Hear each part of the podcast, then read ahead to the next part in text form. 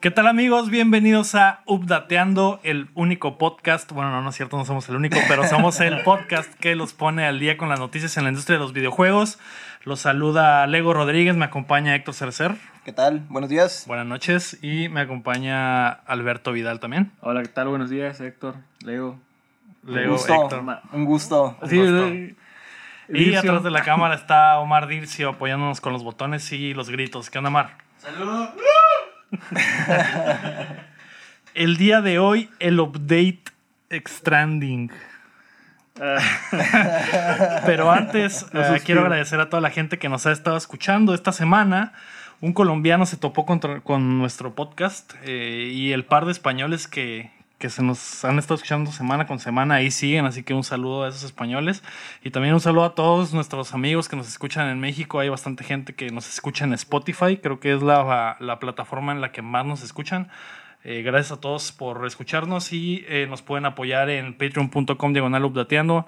Eh, si les gusta esto que estamos haciendo, queremos mejorar y eh, ustedes nos pueden ayudar para lograrlo. También queremos agradecer a Isaac Serrano y 17 Studio por mezclar el audio para el podcast que llega a ustedes todos los martes a partir de la 1 de la mañana del Pacífico, las 3 de la mañana del centro de México.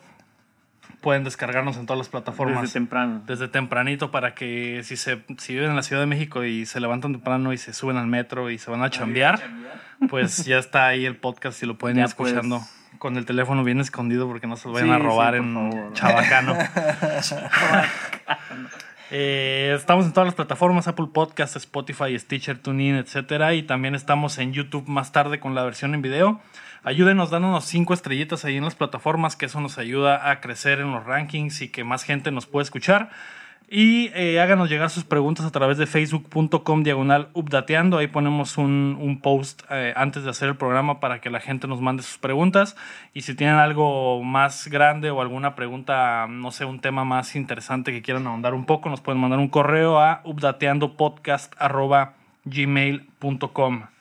Héctor Alberto, Omar, esta semana traemos un show mamalón. Vamos a hablar sobre el E3, lo que va a pasar a futuro con la, esta exposición más grande de, sobre videojuegos que se ha llevado año con, a, a cabo año con año desde hace como 25 años y que está más o menos en, en decadencia, se podría decir.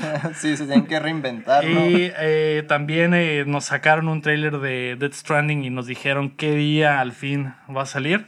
Así que prepárense que estamos a punto de descargarles las noticias. La noticia número uno. Se lanzó un nuevo tráiler de Death Stranding con fecha de lanzamiento. El miércoles pasado se anunció que el próximo juego de Hideo Kojima llegará a la PlayStation 4 el 8 de noviembre de 2019. Héctor, un regalo de cumpleaños para nosotros. Nos cambiaron el Sonic por el Death Stranding. Así es. Nos quitaron Sonic y nos dieron Death Stranding. Gracias a los dioses de la ñoñez. Eh, el tráiler duró nueve minutos y nos dejó ver parte de la historia y del gameplay y también nos introdujo nuevos personajes. ¿Qué les pareció ese viaje astral con peyote de Hideo Kojima? Pues es más, es más de su cosecha, ¿no? Ya, ya se miraba un poco de eso en todas, en sus últimas entregas de Metal Gear, ¿no? Ya. Eh, pues era cuestión de tiempo de que Kojima trajera, digamos, actores de Hollywood a sus videojuegos, ¿no? Todo el tiempo ha creado juegos que parecen películas y de repente, digamos, que se está empezando como que a traer esa industria, ¿no? Eh, pues, está muy padre el, el trailer, aunque esté así todo ondeado, pero te da así de repente como que, ah, es como un sucesor espiritual de Metal Gear, ¿no? Sí, creo que este, no sé, este último tráiler ya nos dejó con mejores sensaciones sobre qué es el juego en realidad, porque los trailers anteriores solo era como que una serie de imágenes bien locas y descabelladas y que nada tenía sentido, que estaba chilo, pero nada tenía sentido. Es similar a- a- Y- al cotorreo que tenía como con el Phantom Pain, ¿no? Cuando lo Ah, estaba promocionando. Que la primera etapa de promoción del Phantom Pain era, eran cosas así sin sentido y que para empezar nadie sabía que se trataba de un Metal De Gear Solid. ¿no? ¿Tú qué opinas, Alberto? ¿Qué te pareció el trailer? Sí, creo que eh, la, eh, como decía Héctor, eh, la Fox Engine está mostrando, o ese, ese motor gráfico que tenía el Metal Gear eh, 5, eh, Phantom Pain, se está viendo aquí, creo que se ve muy, muy mejorado. eh, Ya no es el mismo motor. no, ya no, ya exactamente, ya tuvo la evolución por la pelea que tuvo con, eh, Con Konami. Konami, ¿no? Eh, Pues lo, pero lo, se digamos, ve lo, muy lo- bien, ¿no? lo vuelven a hacer, ¿no? Pero ya con, digamos, los pequeños detalles que, que salieron durante el desarrollo del original, aquí como que ya están más pulidos, ¿no? Sí, la- las caras, ¿no? A mí me dejó mucho este tráiler, pues ver a los, a los actores realmente ya muy, eh, muy estilizados, porque veo, veo que eh, EA también está haciendo lo mismo, o trata de hacer lo mismo, utilizar ese, ese, eh, ese tipo de, de herramienta, capturas ¿no? Esas capturas, y- pero no, no se ve tan bien, fíjate, siento que aquí ya es la evolución, y sí, es el, es el sucesor espiritual de Metal Gear 5, cuando estaba viendo el tráiler... En cuanto al eh, gameplay, ¿no? Sí, no, no podía dejar de pensar en, en esas eh, tardes de andar en Afganistán con, con, Solid- con Snake, ¿no? Poison Snake, ¿no? Se llamó. Venom. Venom, Venom Snake. Pues sí, eh, una de las cosas eh, curiosas de, del- de Death Stranding es que eh, Hideo Kojima deja atrás el Fox Engine en Konami porque ya no lo puede utilizar. Sí, ya no. Eh, Konami ahora utiliza el motor para las Para animaciones de sus pachincos y, de- y para Y el Survive. Y el pie, ¿no? el Pro Evolution Soccer. Eh, y es básicamente todo el uso que le dan al, al motor, que era un motor diseñado por básicamente por Hideo Kojima para, hacer juego. Juegos como Metal Gear Solid. Entonces, cuando se viene Hideo Kojima a, a colaborar con Sony y a, y a buscar un motor, agarra el Decima Engine, que es el motor que, Que utiliza el Horizon Zero Dawn.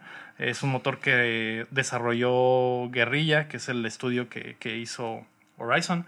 Y sí, me parece muy curioso que se siente como si siente fuera como el lo- Fox Engine. El, el- el- cuando ves que el personaje camina y la pesadez del personaje se simula mucho lo que pasaba con el Fox Engine, ¿no? Como que sí sientes que el personaje es real y tiene un peso real su, su física, ¿no? Creo que eso es lo que más identifica a Metal Gear Solid 5, por ejemplo, y ahora Death Stranding. Creo que incluso aquí se nota más, por ejemplo, Mucho se ve un poco del combate del juego y por ejemplo que ah, que le tumban equipo o que usa el mismo equipo para, para pelear, se defenderse. nota, se nota mucho la, la, la pesadez ¿no? de las cosas. Eso está muy padre también. Podríamos soñar que, que imagínate que tengas herramienta para un Metal Gear 6. Digo, ya es soñar, ¿no? Ya no lo va a Sí, hacer. ya no ya, sucedería. ya no sucedería, pero que creo que sí esto es lo que sigue, ¿no? Ya de plano se cerró el capítulo de Metal Gear 5 y creo que eh, Death Stranding es la evolución ya, ¿no? Es el, el sucesor espiritual, ¿no?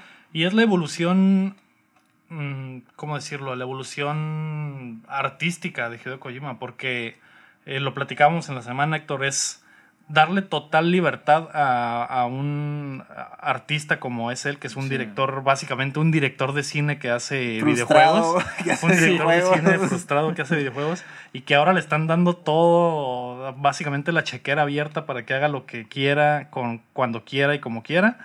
Pasan cosas como las que están pasando con Death Stranding, que se está sumando actores de Hollywood, como ya comentó Héctor, eh, directores de Hollywood a colaborar con él. El, el- está utilizando sus referencias cinematográficas para hacer un videojuego. Entre otros contactos, ¿no? También artísticos. Ah. Por ejemplo, creo que ahí está metido el, el Troy Baker, que también ha estado muy metido, estaba muy metido con él y con Konami. Entonces está, está curada verlo ya, pues, otra vez, ¿no? Dentro de un juego. Sí.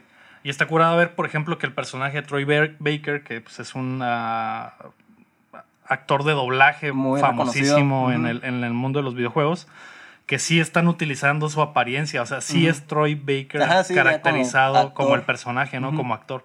Eso también está, está muy padre. Y otras de las cosas que vimos, por ejemplo, en el tráiler en cuanto a los actores, fueron cosas nuevas, ¿no? Ya sabíamos que estaba Norman Reedus, que es el, el personaje principal. Eh, pues lo conocemos por Walking Dead, básicamente creo que es su papel más importante. Eh, iba, iba a ser el. Silent Hill con él en Konami y al final se cortó, Sí, el se cortó ese desarrollo y, Uy, y ese se, y lo trajo con él al siguiente proyecto. Eh, Mads Mikkelsen, que pues, es un actor muy, Muy muy buen actor, reconocido por sus películas artísticas. Más que Hannibal, nada. ¿no? Si quiere. Hannibal, la serie Hannibal, que es el principal. Eh, Lía Seydoux, Guillermo del Toro, que pues, es su befo, básicamente.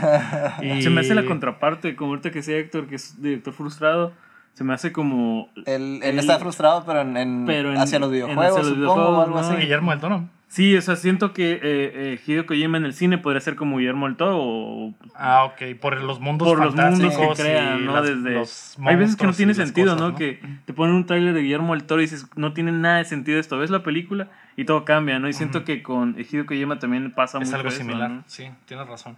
Eh, también eh, Lindsay Wagner y Troy Baker, que ya sabíamos que estaban, Tommy, L. Tommy Earl Jenkins, y los que se de- destaparon con este nuevo tráiler es Margaret Qualley, una actriz bastante bonita, una nueva waifu para, para nosotros. La Fragile. Eh, ajá, es la, no, es la mom. Mom. Ujú. Mm. Y eh, el director que Nicholas Winding, Winding Refn tendrá un papel en el juego eh, como actor. Eh, de hecho, creo que solo su apariencia y, el, y las, la, el mock-up lo hizo un actor diferente, pero su apariencia, su apariencia aparece en el juego. Este director es el que hizo Drive, hizo eh, Neon Demon. Eh, ese, sí, director es, por ejemplo, una de las cosas de las que hablamos ahorita, que es como que ese tipo de directores de cine que hacen cosas como las que hace Kojima en los videojuegos, pues son este tipo de... Ahí están está, colaborando está con él. gremio ahí, ¿no? están, Está- ajá, están colaborando juntos muy, muy pegados, ¿no? Y, y pues Prepárense. sí, va a estar, va a estar bastante extraño en cuanto a la historia de lo que se vio en el trailer. Eh, al parecer eres como que un soldado de una división especial, como pues, es muy conocido en los juegos de Hideo Kojima. una división especial que tiene, que tiene una misión específica y la misión del, del personaje de Norman Reedus es reconectar el mundo, ¿no? Se supone, no, no sabemos exactamente qué cosa es la que tiene que reconectar o cómo la va a reconectar, pero habla con una, la presidenta de los Estados Unidos que está muriendo de cáncer y pasan muchas cosas extrañas además de eso. Eh, leyendo ahí el comunicado de prensa eh, y una de las cosas importantes del juego que me pareció eh, interesante es que no hay un game over tradicional. Cuando mueres en Dead Stranding serás enviado a otro mundo en el que tendrás que buscar la manera de regresar a la vida. Escoge tus métodos de combate cuidadosamente, pues matar a tus enemigos casi nunca es la solución. Cada muerte conlleva una consecuencia. Metal Gear. Eso de no Metal enfrentar Gear a tus 3. enemigos Mm. Metal es Gear 3. me- muy Metal Gear, ¿no? Es como que la mejor manera de jugar es no e- evitar la confrontación, ¿no? ¿Recuerdan esa escena cuando peleas contra the, no me acuerdo cómo se llama el, el- el enemigo, que vas caminando por, por un río y dependiendo de cuántos soldados eh, mataste, eh, son Ah, los que te van saliendo, en ¿no? Metal El Gear Solid 3. Snake Eater. Ujú. Y que si no matas, te salen solo, pero me da risa porque te salían hasta los pescados que te habías comido, salían Ah, flotando, ¿no? Pero es muy así, ¿no? Muy a, a- a esa cuestión que no todo se soluciona con, con, matar. con matar, ¿no? Sí, y me parecen cosas como eh, paralelismos como con Dark Souls, que son como que darle mucho peso a, a- a un game over, a, a morir. Y que también está esta parte de que vas a poder dejar mensajes para los otros jugadores en el, en el mundo, o sea, mundo. colaborar con otro, con otro jugador, pero no de manera directa, sino como que dejándole un mensaje, que es algo que ya habíamos visto en También Dark lo, Souls. lo había hecho ya From Software. Es, es algo Deben de ser, me imagino, por el estilo mensajes pre... ¿cómo prediseñados, Ajá. como los del Dark Souls. ajá, Oye, que- pero qué crueles eran esos mensajes. No, no sigas por ahí. Y ya te asustabas, decías, sí, no. O- no o- o-. Pero hacían que al decían- revés, ¿no? Ajá. Decían lo contrario. Ah, salta por aquí. Salta por aquí. ¿no? El camino Tesoro es este y adelante. seguías y te morías inmediatamente, ¿no? Ajá, pues ese tipo de cosas. Eh, de acuerdo a tweets de Kojima en la semana, con información sobre el desarrollo del juego, las capturas de Ridus y Mikkelsen se realizaron en la primera mitad del 2016 y la decisión de usar el motor de Cima se tomó a finales de ese año, lo que quiere decir que para cuando Death Stranding se lance en noviembre, habrá tenido apenas tres años de No. producción. A mí se me ha hecho eterna la espera y ya viéndolo en el papel, No tres es tan- años No es tanto. es muy rápido para un proyecto de este tamaño. Comparado a lo que normalmente, como trabaja, ¿no? Normalmente. Sí. Sí, que también tiene que ver con eso de que ya no hay límites. Creativos para él, que No Konami hay- ya no, le está hay- metiendo el freno. No hay barreras ni burocracias ni todos esos, Ajá, esos entonces- detalles con los que trabajaban, ¿no? Entonces él está haciendo todo muy rápido. No sé si es, no sé si este esta velocidad de crear videojuegos que obviamente es un trabajo gigante. Ah, No sé si sus siguientes juegos también van a salir tan rápido siendo que ahora no tiene ese, esa limitante de... de- ¿Recuerdan el que salió después de Metal Gear 3? eh, que era como de... De hecho, podías jugarlo eh, como un... Podías jugar el demo dentro del Metal Gear 3, que era una... Era una pesadilla de Snake, donde eran robots. Se llamaba, ¿cómo? Eh, Ender Sons o... Son no, of Enders. Son offenders. Sí, que de hecho ese también fue trabajo de él. Y yo siento que creo que fue de, de los primeros trabajos que él intentó hacer de alguna manera libres, ah, sin ya sin las ataduras de Metal Gear. Y creo que desde ahí ya se veía su, su calidad creativa, como que quería contarte algo más, pero lo, lo detenía. A final de cuentas creo que ya nadie, ahorita creo que queda comprobado que ya nadie recuerda ese juego, pero desde ahí ya, ya estaba Pues dando... es un juego de culto básicamente que no, no pegó tanto, pero Sí, que sigue siendo es- una de es- las... Es bueno, pero no... una de las ah, creaciones de Kojima que se quedó eh, corta, ¿no? Ujú. Y lo hizo también muy, lo hizo también muy, muy rápido. Lo hizo muy, muy rápido también ese juego. Y pues, eh, no sé si él colaboró en, en el Metal Gear. eh, ay, el, de- el que era de Raiden, ya se me olvidó hasta el nombre. Al Rising Revengeance. Revengeance. Él, él también, ¿verdad? Creo. No, creo que ese, él- él- ese lo hizo um, Platinum. Sí, Platinum Games. Eh, no, ese no, no, no estuvo involu- involucrado, era más que nada la... Nada más como que los personajes, Los y es como que muy en el futuro y eso, y es como les dieron la Era libertad como un spin-off. Y es como le dieron la libertad a los de Platinum para hacer Para lo que hacer, sea. Sí. Eh, una, uno de los eh, quotes ahí de Kojima es: En 2016, Death Stranding solo existía en mi mente. Ahora es tan real que es posible anunciar una fecha de lanzamiento. Gracias a todos en Guerrilla Games, ellos eh, bondadosamente ofrecieron su motor que es tan valioso como sus vidas. Nunca olvidaré esa conexión. Konami, directo. Sí, creo que eh, pues caemos en lo mismo, ¿no? Está como que explotando al máximo su potencial creativo y eh, pues esperemos que no sea una decepción o que no sea un juego muy corto. Estoy bastante emocionado por ver. Corto Ese no va a universo. ser, porque va a ser como una película. Eso sí, va a haber muchas cinemáticas, Muchas cinemáticas. Eso sí lo pueden esperar.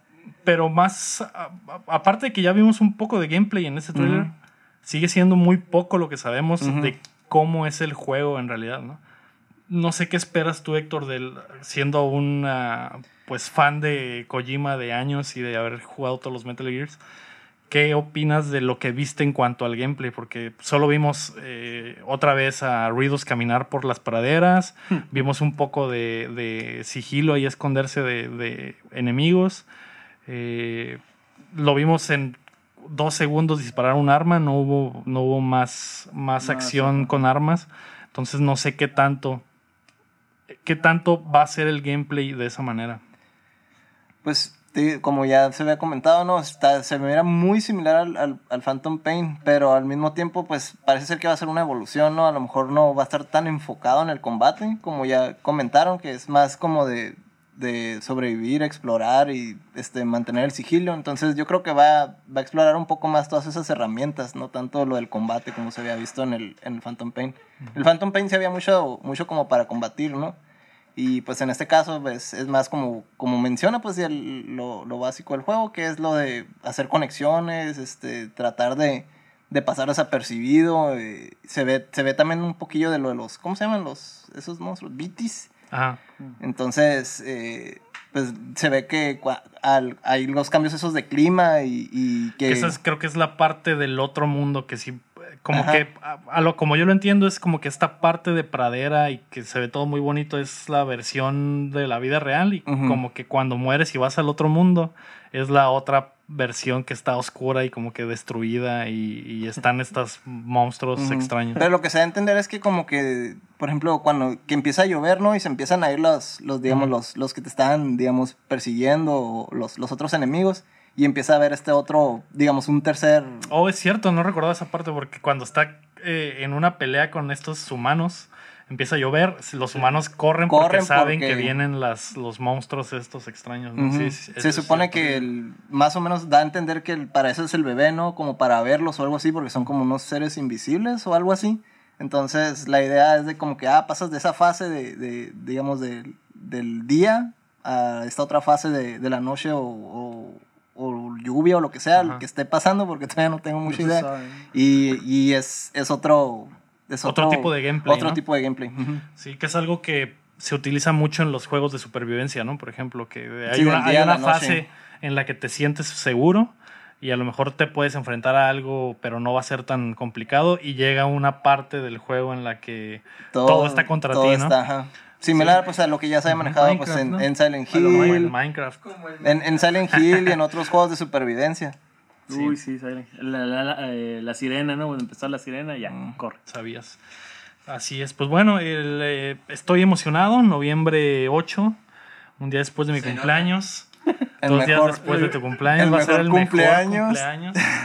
Eh, Sin Sonic, no. ¿Cómo, creo. ¿Cómo pasamos de Sonic a Death ¿Cómo Stranding? eh? pasamos de Sonic a Sonic? Ya sé. Eso no lo Sorprendido, no, no, no, yo tampoco lo vi venir. Yo honestamente creía que iba a ser final de 2020. Pero sí lo, lo predijiste, predijiste Pero- que iba a salir en... Pero la semana pasada precisamente les predije que, que mi Que idea está era bien para que, noviembre. que Stranding iba a ser primero, ¿no? Y parece que sí. Pero es noviembre sin ti. Y en, la, y en la semana también hubo un poco de rumores sobre que también se iba a anunciar um, Last of Us parte 2. Eh, lo que escuché es, eh, y lo- la rumorología que, que, que nos dijeron, que me enteré, que no puedo decir quién, mis, mis, mis conexiones secretas, eh, está más o menos agendado para la primera parte del 2020, ¿no? Que Igual entonces- como para abril y como todo para eso. abril, ajá. Entonces eh, ya tenemos ahí más o menos el, el plan de lo que Sony quiere hacer Del cierre ya. eh, ¿no? para Sí. cerrar PlayStation 4, así es. Y, y, ten- y traer el PlayStation 5 en- al final del 2020 y, y- y empezar un nuevo ciclo, ¿no? Que pues a ver qué pasa con Death Stranding. No, también me, me- no sé, quiero saber si va a ser un juego contenido en sí mismo, si va a tener un principio y un fin, o si va a ser el inicio de una franquicia. Que con todas las cosas extrañas y locas que pasan en el trailer y, todo eso, no sé si va a haber tiempo para cerrar todos esos hilos y que la historia tenga final, o si nos va a dejar en continuar. Siento que va a ser muy a lo Metal Gear, ¿no? Va a darle un final al juego, pero con una pequeña. Porque si, si partimos de lo que ha hecho, todos los Metal Gears tienen un final en sí y te sientes bien con ese final, pero dejaba como algo al futuro, ¿no? Como que una pequeña, así. Puede pasar, ¿no? El Metal Gear 3 cierra muy bien, ¿no? De hecho. Y ya ves Y al que. final te deja... al- Como que la. puede haber más, ¿no? Digamos que es un final, va a quedar con un final, pero que no es definitivo, Ujú. sino que abierto, Abierto. a po- la posibilidad de poder, hacer una segunda Ujú. parte. Mm, Yo también creo. pero dejando un final por bien, bien, por, por si acaso. ¿Qué les, qué, estaba imaginando qué tal que sal, que nos acercamos a la fecha y nos enteramos que, o, o no sé, compramos el juego y lo pones y sale en la pantalla Metal Gear Solid 6. Dead Stranding, No me sorprendería, la verdad. que es algo que ya nos hizo Kojima con lo del Phantom Pain, con vendernos un juego y el Ground Zeroes que también, porque en ese momento Ground Zeroes era el siguiente Metal Gear Y el Phantom Pain era un juego totalmente diferente que nadie sabía que era Metal Gear El. Ground Zeroes número. o- sí, cierto. Fue. bueno Ese era el me primer Metal Gear. Y Sí. después el otro era un juego diferente que al final terminó siendo la versión, el 5, ¿no? Que la versión verdadera del, del Metal Gear. Pero no sé, estaba eh, imaginando. Obviamente no va a pasar porque Konami y, y Ya, bueno, Kojima están peleadísimos a muerte peleados. y Pero, tendría pues, que digo- ser tendría que ser una teoría, no sé, una un arreglo sin no sé, güey. Esta nunca semana hemos vi- visto. Bueno, la semana pasada vimos eh, bastantes arreglos que no pensábamos. Ahí Xbox, Nintendo. Entonces, no hay que descartarlo. Digo, es una de las mejores franquicias que tiene Konami, ¿no? La verdad. Pues Sí, pero no fue Xbox o Nintendo, güey. Fue Xbox y Sony. y Sony. Eso ya, ya solo Bueno, es una... es una Nintendo Ah, ya no. fue hace meses. Me- eso es me solo ya me una... mi predicción. ¿cómo se dice? Una fantasía tuya, eso ya Sí, no... no, es una caso. fantasía. Pero bueno, hablando de Kojima, Keila nos preguntó en el Facebook cuál es su Metal Gear Solid favorito. ¿Cuál es tu Metal Gear favorito, Héctor? El Solid 1. El uno. Fácil. Fácilmente. Alberto, Peace Walker. Fuiste recio. ¿Por qué el, por qué el uno antes de, de continuar? El Solid 1, más que nada, lo- me gustaban mucho los, los diseños de todos los personajes, la historia, todo el, el música. plot twist y eso era eh, las, las interacciones que había, fue donde empezó con las interacciones, por ejemplo, era lo del Psycho Mantis, lo del control, lo de las memory cards, eh, muchísimas cosas que... Era lo mejor eso. Que rompían la cuarta pared. Ajá, todo eso fue el donde, donde lo implementó por primera vez, pues. Todos los demás juegos de, de Metal Gear Ya, antes ya eran... pues, esperabas eran- que algo así pasar. Nadie esperaba que te juzgara un villano por lo que tenías guardado en tu memoria, ¿no? Ándale, exactamente. Has jugado esto. ¿Y por qué el, Has el, FIFA. ¿por qué el Peace Walker? ¿Por qué el Peace Has Walker? jugado al FIFA, maldito infiel. ¿Por qué el- Sería más bien el, el, Pro, el Pro Evolution Soccer el es el que... lo Winning Eleven. Winning Eleven. Él era Winning Eleven. ¿Por qué el Peace Walker? Porque siento que eh, la saga de... eh, él, él, le dice como la caída de Big Boss. Siento que ese fue el- el, eh, un cierre muy emocionante y fue la primera vez que se atrevió a hacer algo que como que ya quería hacer, que era el, el hecho de que metía ya los, a los Metal Gears, ya los metía y te les enfrentabas a ellos, ¿no? Realmente casi era muy, muy limitado cuando te enfrentabas a, a un Metal Gear y ahí ya te enfrentabas directo, ¿no? Y aparte creo que para todos los que nos gustó el Metal Gear 3, el hecho de que el, eh, el jefe final, por así decirlo, Dice Peace Walker, fuera The Boss. pero el, entonces estás hablando del 3 o del Peace Walker. del Peace Walker? Peace Walker, ajá. Sí, Sí, porque en el, en el 3 sí, que es Metal com- sí 3 combates Peace contra robots gigantes, pero no, no son. Tú te refieres a que no son como enemigos normales. Sí, no, no son como enemigos Que normales. es lo que en el 4 ya sucede que te salen en la Sí, aparte en una creo- misión normal. No sé si eh, ya se me olvidó el nombre del juego antes, que fue el primero de PSP, donde todas las cinemáticas eran con dibujos. ¿El Acid era? No, el Acid era el de tarjetas. El, el de rol. El, el Peace Walker. Es, eh, fueron tres. Eh, Fue el de Al Acid, eh, otro eh, intermedio, y ya fue el Peace Walker, que fue el cierre, que fue la trilogía. Pero en el que comentaba en el anterior, que todo Sí, era con cinemáticas, Ujú. estaba muy... De hecho, creo que el juego vale mucho la pena porque ahí sale por primera vez Grey Fox y después lo olvidan totalmente. Y el, el Peace Walker ya es como el cierre. El- si te gustó el 3, tendrías que ir al, al Peace Walker para ver el cierre definitivo. Él, de hecho, cuando... Ya, ya ves que tiene como el... Me encanta la parte en la que se quita ya la banda y dice, ya, o sea, vos ya, ya fue, ya, la, ya lloré, ya me sentí mal y ahí está, se acabó. Y ahí de hecho ya acaba, cierra el juego, ¿no? Ok.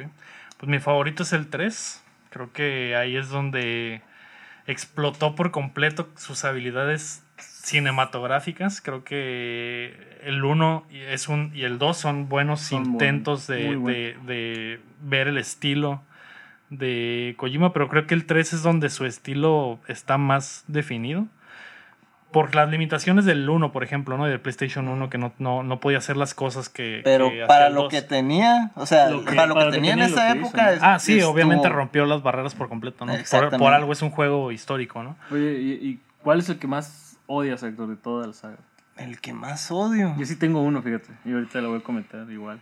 Supongo yo que el 2 por troll más que nada, Sí, porque yo- te presentan como, o sea, Por si fueras a usar el Snake y luego de repente ya estás usando el Raiden. Tengo miedo de eso, por lo que comentaba Lego, ¿no? Lo de Death Stranding, que haga eso, que pienses que vas a utilizar un personaje y pero tú no. en sí no lo odio, solo no es. No es tu el- favorito, ajá, el es menos favorito. ¿Cuál es el tuyo, Lego? Yo creo que el 2 también. ¿Saben cuál es el mío? El Twin Snakes. Ah, pero ese es Ah, un pero ese ni siquiera ni cuenta. siquiera es del Kojima. No, cu- no cuenta, pero creo que es como que, digo, por el hecho de haber tomado la, haberse tomado la libertad de ciertas cosas, Sí. eso es ahí, y de Sí, verdad es, que el, lo jugué es, el, tanto- es el uno, el Solid un 1 remake, es un exagerado. remake del Y uno. exagerado, eso ni siquiera. Yo, en cuanto vi lo, la primera parte de lo del misil, y- ay, qué, qué No, asco. La segunda, Lo- lo- cuando salta la puerta, que hace un salto acá bien enorme para... Sí, hay, hay muchas cosas así súper súper de Hollywood que no eran necesarias. La verdad, la- lo, lo, lo chilo del, del Solid 1 era precisamente que era, ah, Simón era un super soldado y lo que sea, pero no al grado de, de superhéroe, ¿no? Y ahí te lo ponen prácticamente como si fuera un superhéroe. No, No, el, el, el Twin Snakes ni siquiera lo cuento. No, De- no no, lo cuento para mí- dentro de para los mí no normales. existe. Ni ese él- no existe. lo cuenta, ¿no? Es un spin-off y ahí se queda, ¿no? Pues bueno, la noticia número dos, Omar, fue que eh, nos enteramos de los detalles del nuevo Call of Duty Modern Warfare. El nuevo juego de Activision se lanzará el 25 de octubre y es una experiencia reimaginada desde cero. Es un reinicio de la franquicia más importante de los Call of Duty. presentará un nuevo motor gráfico que brindará una experiencia inmersiva y fotorrealista y el audio tendrá soporte por completo Dolby Atmos en las plataformas compatibles y lo último en efectos de simulación de audio. No sé si vieron el trailer. Sí. Eh, sí se nota que es un motor nuevo, se nota el- el- la calidad gráfica está por los cielos, creo que está bastante realista. Están utilizando por primera vez, ¿no? La- Sí, es- es- Todo el poder de, de las consolas. No sé, no sé el nombre todavía del motor, pero eh, Activision dice que es un motor nuevo, totalmente nuevo. Y pues reinician la, la franquicia de Modern Warfare, que es su franquicia importante. Creo que están buscando la manera de reavivar su, su- los Call of Duty que se han ido a la baja poco a poco por las nuevo, el nuevo estilo de los juegos multiplayer y el nuevo estilo de, de jugadores jóvenes que llegan y que quieren otro tipo de cosas como los Battle Royales o los juegos, los looter shooters o los juegos como servicio. Y ellos están yendo por la parte de hacer una historia eh, nueva y con temas muy pesados y muy realistas. Como que quieren hacer a Call of Duty el juego de guerra eh, por excelencia y que no es nada más para divertirte y disparar sin, sin Sin sentido sino dejar una historia al final. Los, la semana, hace dos semanas, fue los, eh, algunos eh, periodistas en el mundo de los videojuegos fueron a, la, a esto que se llama Judges Week, la semana de los jueces, que es una, una semana, semanas antes de la E3. Las empresas llevan juegos para que No. el- los medios los puedan revisar sin, sin mucha prisa. Y mucho de lo que salió de esa información es que eh, la historia es como que muy realista, muy de... La comparan con el, el Spec Ops The Line, no sé De si hecho, lo, era lo que te iba, iba a comentar ahorita que leí todo eso, lo de, ah, de realismo y temas así crueles de la guerra y eso, con decisiones así, digamos, con, con ¿cómo se dice? Causas y efectos, ¿no? De- a la hora de, de cosas de la guerra, me recordó mucho eso lo del Spec Ops. Ah, Pues más o menos por ese, en cuanto a la temática del juego y a la, la sensación que quieren darle al juego es esa, esa como la del Spec Ops Line, un juego donde las decisiones de vida o muerte son importantes, no es nada más matar por matar, no es nada más eh, que te avientan una horda de enemigos y los elimines, sino que te avientan en una zona de guerra donde hay civiles y donde tienes que tomar decisiones y, y- y que si matas a un civil es una, es una cosa que te, tal vez te va a perseguir en el juego.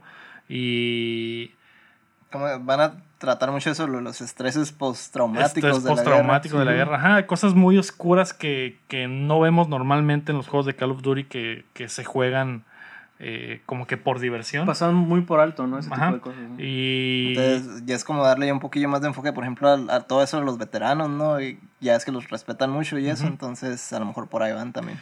Sí, y creo que lo que no están tal vez pensando muy bien es que es 2019 y que la gente se ofende Por todo. muy fácilmente. Entonces, siento que eh, Activision se podría llegar a meter en problemas Sí. con los, las temáticas que se van a manejar. De hecho, hablaban un- algunos de los que ya probaron el juego de que hay una misión donde eres una es una misión de flashback y eres una niña jugando Ah, jugando la misión y eres indefensa defendiéndote de un soldado totalmente armado y que la presión y la tensión en la misión se sienten mm, demasiada, demasiado intenso por la temática de que eres una niña desarmada y que está en peligro de morir o, o vivir y al final de cuentas tienes que tomar la decisión de quitar una vida siendo una niña y que eso, eso se traspasa en la historia al personaje ya de adulto y cosas así como lo que dices del estrés postraumático. Eh, pues creo que va a estar bastante intenso, creo que va a generar muchas, muchas... Va a dar ah, mucho de qué hablar. mucho de qué hablar, muchas... Le encanta, eh, ¿no? Activision. eh, va, va a ser este típico juego que vamos a ver en las noticias eh, mainstream, que vamos a estar viendo las noticias en la noche y va a salir "Eh, un nuevo videojuego donde matas a civiles y como que ya pasó, por ejemplo, en el Call of Duty con, en el Modern Warfare En 2 el con la 2. misión del Ah, No Russian, No que tenías que Matar eh, civiles, matar ¿no? civiles en, una, en un aeropuerto y que se generó toda una polémica porque estabas básica, estaban básicamente ah, promoviendo La un- violencia. la violencia y un tiroteo masivo en, en una área de civiles. Y pues es ese tipo de cosas las que quieren retomar Ujú. y que creo que lo tienen que hacer con mucho cuidado porque van a pisar grande, ¿no? muchas Algo- ah, esa, minas. se- esa serie tuvo, por lo menos los Modern Warfare, tuvo, tuvo pequeñas cosas eh, que marcaron mucho la serie. Recuerdo mucho del, final del 3, de que te estás... De hecho, mata a todos los protagonistas, ¿no? Matan a gran parte de sus protagonistas, pero el final, ¿no? Donde eh, te está muriendo tu personaje y lo último que ves es que cuelgan al villano, ¿no? Mientras el otro tipo saca un, un puro, ¿no? Y se queda viéndolo ahorcado. Como que tuvo mucho eso, ¿no? Pero creo que tienes razón, digo, la verdad, ya vivimos en 2019 y ya no es tan fácil hacer esas, Sí. esas cosas, ¿no? A ver qué- cómo les va con los temas. eh, Pero igual es la manera en la que se van a mantener relevantes, ¿no? Porque ahorita Exacto. Call of Duty está Muerto. muy olvidado, no, ¿no? está, no está muerto porque siguen No vendiendo está muerto, muchísimo, sigue ¿no? vendiendo, pero ya no es relevante pues en, no. en cosas de lo era- campaña. como lo o- era ajá, antes. exactamente. Pero también, digo, salvo, no sé si lo han jugado, también el- eh, le está pasando, ¿no? Al Battlefield 5, le está pasando el hecho de que ya no saben dónde, qué dirección tomar, ¿no? Siento que me gusta esto que está haciendo Call of Duty porque por lo menos está regresando al terreno que sabe. eh, Y a tomar una postura, ¿no? Sí, es, es, voy a hacer algo, voy a regresar a donde sé.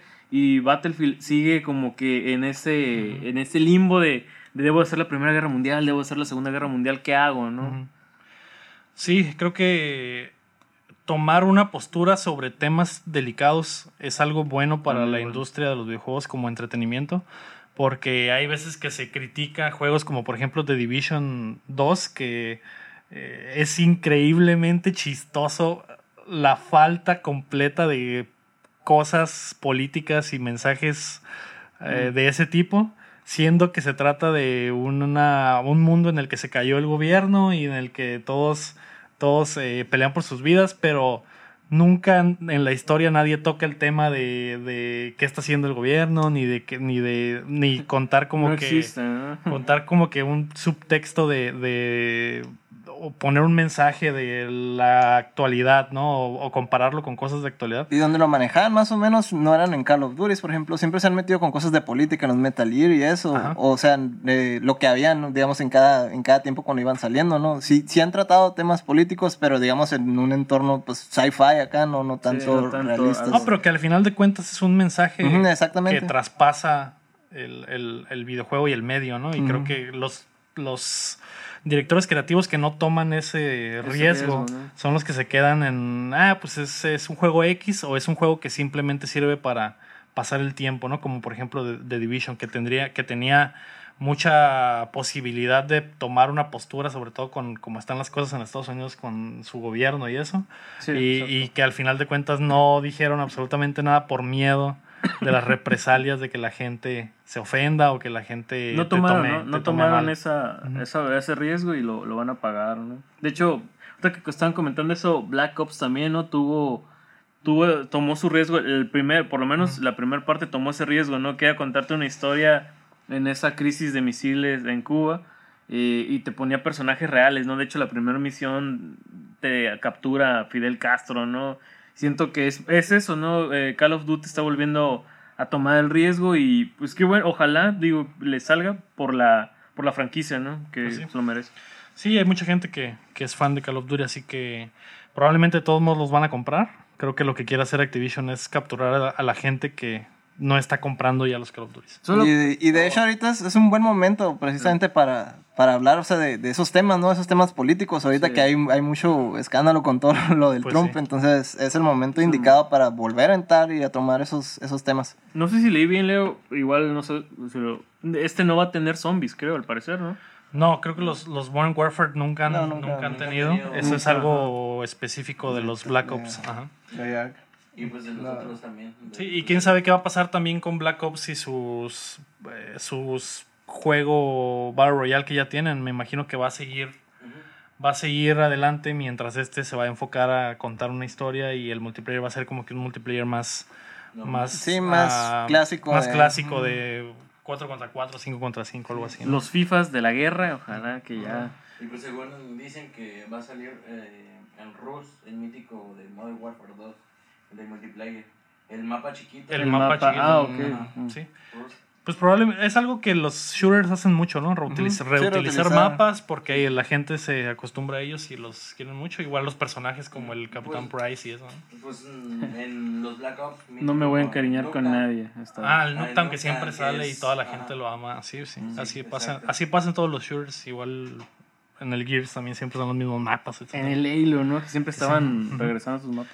Pues bueno, la noticia número 3, y nos vamos a ir rapidito con esta, fue que Pokémon anunció nuevo hardware y servicios en una horrible conferencia de prensa. Ah, The Pokémon Company anunció mucho, pero a la vez nada. Eh, una de las cosas que anunciaron fue Pokémon Home, un servicio en la nube para guardar tus monstruos y moverlos entre juegos o intercambiarlos. Eh, pues es un servicio parecido a lo del que ya estaba en el 3DS con el Pokémon Bank, pero este lo podrás usar, además del Pokémon Bank, puedes usarlo con tu Pokémon Go y con tus juegos de Switch. Entonces, era lo que se hacía en el Game Boy, ¿no? Con las versiones, ¿no? Pokémon que te, Red, con- que te Yellow. conectabas con el cablecito y intercambiabas. Ah, pues ahora en vez de hacer eso, tienes a todos tus Pokémon en la nube y, de- y sin importar la versión del juego que estés jugando, puedes recuperar a tu Pokémon favorito o intercambiarlo con alguien más. Eh, otra de las cosas que presentaron fue Pokémon Sleep, eh, aunque no lo crean, una app que es que rastrea tu sueño y con ello podrás aumentar el nivel de tus Pokémon. Ahora vas a poder jugar duermas. Pokémon hasta durmiendo. güey. Entre más duermas, más nivel tienes. Más nivel tienes. Otra de las cosas que presentaron fue el Pokémon Go Plus, un, aparato que podrás ubicar junto a tu cama para rastrear tu sueño y mandar la información a tu teléfono y a tu sesión de Pokémon Go. ¿Qué te pasa, Pokémon? Bastante extraño. ¿no? Quieren, quieren estar en todos lados, ¿verdad? Sí, ya con Pokémon Go era la versión para que estuvieran en tu vida por completo y en la calle los androides jugando. ¿Dónde, ¿Dónde más los podemos agarrar? Pues durmiendo también. Quiero, quiero ver cómo lo vas a explicar a tu novia qué son todos esos aparatos cuando los tengas ahí, ¿no? Pues probablemente si juegas Pokémon no tienes novia, así que... y golpe bajo. No sé por qué me acordé de los horribles tiempos esos del Tamagotchi donde estaban ching ching en las madrugadas, ¿no? Antes de que los revisaran. Las primeras versiones Ah, ya se que murió. estaban, ah, en la madrugada andaban chingando. Pues algo similar va a ser el Pokémon Go Plus. No, no, no. Eh, la otra cosa que anunciaron que me pareció pues lo más relevante y Ah, hecho. sensato es el Pokémon Masters, Masters, que es un juego para celulares en los que sostendrás combates de 3 contra 3 y controlarás a entrenadores alrededor de toda la serie de Pokémon. fue el más Eh, sensato, ¿no? Fue la. Fue de hecho. eh, pues es un juego, un juego para ¿Será, teléfonos. ¿Será un juego de gacha? Como, Sí. Mm, es un juego de que tienes que esperar 5 horas para que tu Pokémon evolucione y si quieres que evolucione más rápido le puedes Pikachu se ha meter cansado, tienes que le esperar metes, le metes, un- Le metes una una módica lanita, cantidad de dinero una- y una módica cantidad de dulces, de pokedulces o algo así, o poke, pasteles, alguna mamá, de- que valen un dólar cada uno y te pueden ayudar a que continúes jugando. Que, bueno, suerte. suerte, Pokémon. Sí. es Pokémon, le va a ir bien ir porque es Pokémon y ya. La noticia número 4, Mar, es que Xbox Game Pass llegará a la PC. En la semana Microsoft anunció que el- su servicio de juegos on demand llegará a las PCs de inicio con más de 100 juegos y con lo mismo del Xbox, que es las exclusivas incluidas en el día 1. Y anunciarán más sobre el servicio en la próxima E3. Súper, bueno. súper bien. Súper bien para los fans de Xbox como tú, Héctor, que quieren tener Xbox queremos- hasta en la sopa. Ándale. Y ya lo podemos tener también en, En la todo el Game Pass en la PC. En la PC. Sí, creo que, pues bueno, es algo que ya Pues- ni para qué repetirlo, Xbox está haciendo los movimientos Ujú, están para unificando. meterse en ujú. todas Todo, partes. Sí, están unificando todo. Ya, ya, ya tiene todo ese, todo ese plan, ya lo tienen bien desarrollado, ¿no? Cuidado PlayStation porque Xbox se está metiendo Poco a poco, ¿no? hasta En todos lados. abajo de las uñas hasta... ajá, Pero ahorita no están peleados, son amigos. Sí. ¿Y quién es el que gana con esa Sí, amistad? pero- Xbox, Sí, pues sí, pero. casualmente. ¿Quién es el listo de esa amistad? Maldito sea Bill Gates. Pues se va a hacer un poco más rico cada día Bill Gates con el Game Pass en todas partes. Eh, pues para sa- pasar a los lanzamientos de la semana, eh, Omar Aceves nos mandó una pregunta. ¿Qué tiene Héctor en contra de los FIFAs? Héctor, la semana pasada te torcieron jugando FIFA. Esta semana se repitió el fenómeno. Alguna, algunas personas Preguntan si ¿Qué estás está jugando a escondidas FIFA. No, no estoy jugando. Algunos saben que públicamente odias FIFA, pero que en secreto lo, lo juegas. ¿Qué, ¿Qué está pasando? ¿Cuál es la historia verdadera? Pues en sí no, no, no me gustan el fútbol en general, mucho menos los FIFAs, ¿no? Si el, si el fútbol no, no me emociona tanto, mucho menos el, el de videojuego, ¿no? Que curiosamente los, los que son de arcades, o sea, digamos los del Cunio, los Mario Strikers, todos esos, este, esos sí me gustan, esos sí los encuentro divertidos, pero en sí el FIFA pues me aburre muchísimo, ¿no? Como el deporte real. ¿Y qué opinas de el Pro Evolution Soccer? ¿Ese sí te gusta? No, tampoco. Pues bueno, seguiremos investigando porque... ¿Qué está pasando? pu- Pues sí, puedes, puedes decir misa, pero si vemos que tienes los trofeos y estás platinando el FIFA 2019, pues... Ya te dije que no soy yo. Está raro, ¿no? Es, Jugando a la final de la Champions, ¿no? es mi cuñado, no fui yo. Reviviendo la final de la Champions. Nah. Ya tienes a Alex Hunter. en- Tengo entendido. Ya en, en- en el save de Héctor, Alex Hunter ya se retiró y todo el pedo. Ya es director Mm. técnico y... ajá. ¿Qué? ¿Cómo 40. estuvo, ¿Cómo estuvo el fútbol el fin de semana? Bastante fútbol, ¿eh? ¿Estuvo, estuvo aburrido o Estuvo un qué? poco aburrido la No, final de la Champions. No, ¿cómo no? La muchacha que salió que. Entró una mujer desnuda al campo. Creo que si hubieras visto Fue lo eso... más relevante. Fue lo más heterosexual que le ha pasado a ese deporte en mucho tiempo. Oye, no, eh, fue una, una buena final, yo creo. Creo que así se esperaba mucho más, pero pues lástima por el Tottenham que, que, Claro, pues, Ni es las manitos ni metían. las manitos metió. Eso pasa O sea, cuando se que estuvo aburrido.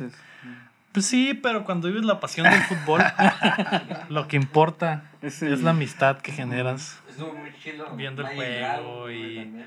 Vimos a Imagine Dragons. Mucho mejor que Dua Lipa. Me desperté después de ver a Imagine Dragons para ver la final. Para ver ya los últimos cinco minutos. Sí.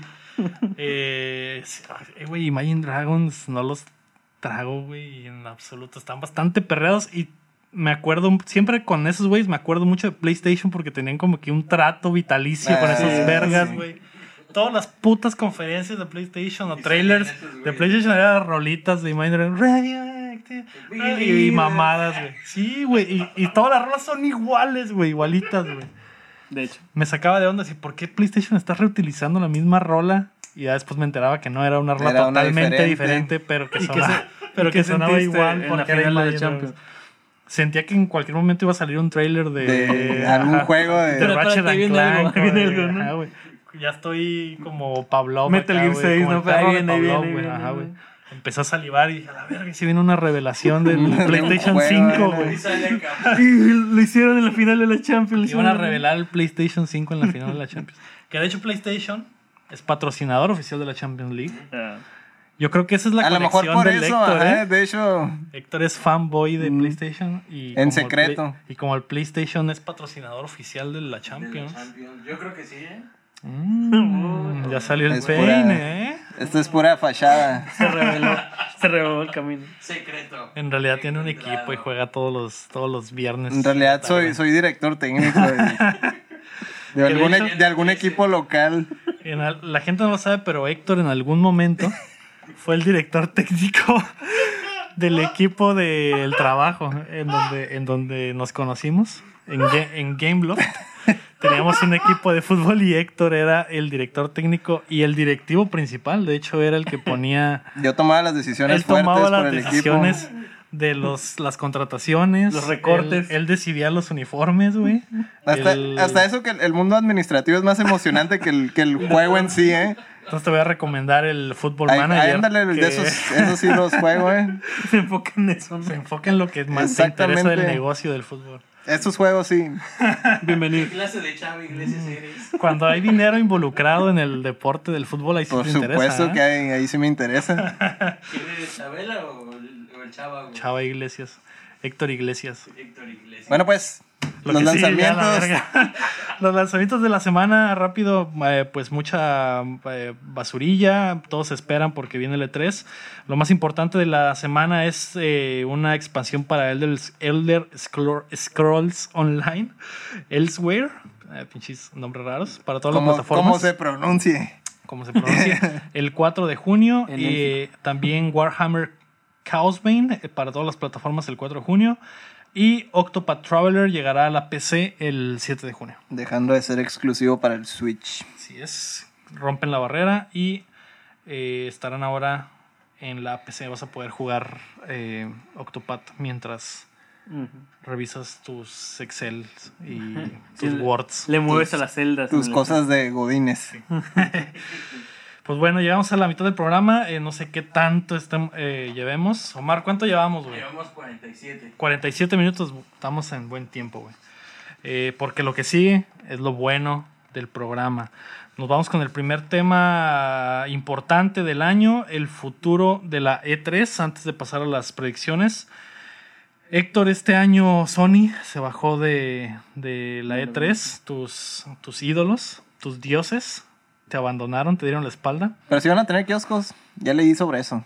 Si van a tener, van a presentar algunos jueguillos ahí, pero así nomás. O sea, de- se arrepintieron. No, o sea, no va a haber en sí una, No haber, una eh, conferencia como tal, pero va a haber. Porque en el comunicado ellos dijeron que no iban a hacer absolutamente nada alrededor de la E3. Así, literalmente eso decía. No vamos a hacer nada Pero a lo mejor están E3. hablando en sí de presentar juegos y los cosas así. defiendas a la verga. Oh, Se echaron para atrás. Es como, es como Nintendo. Nintendo también, Nintendo también no hace conferencia ni nada y sin embargo ahí está bien metido. No, pero Nintendo tiene su direct, no es una conferencia en sí, pero tienen un video donde presentan todas las cosas emocionantes, que pues sería lo, las veces de una conferencia, ¿no? Pues sí, pero no es una conferencia. en ¿Cuál sí. es el futuro de la E3? Este año algunos se bajaron, se bajó Sony, Xbox ya ni siquiera está en el piso principal, están en el Microsoft Theater eh, cruzando la calle. Eh, Activision no tiene espacio en el piso este año. EA no va a tener conferencia este año tampoco. ¿Qué pedo? ¿Qué pedo con E3? ¿Qué está Ya, pasando? ya, ya se fueron todos los grandes. Queda Xbox, queda Ubisoft, queda Square, que extrañamente están eh, repitieron conferencia.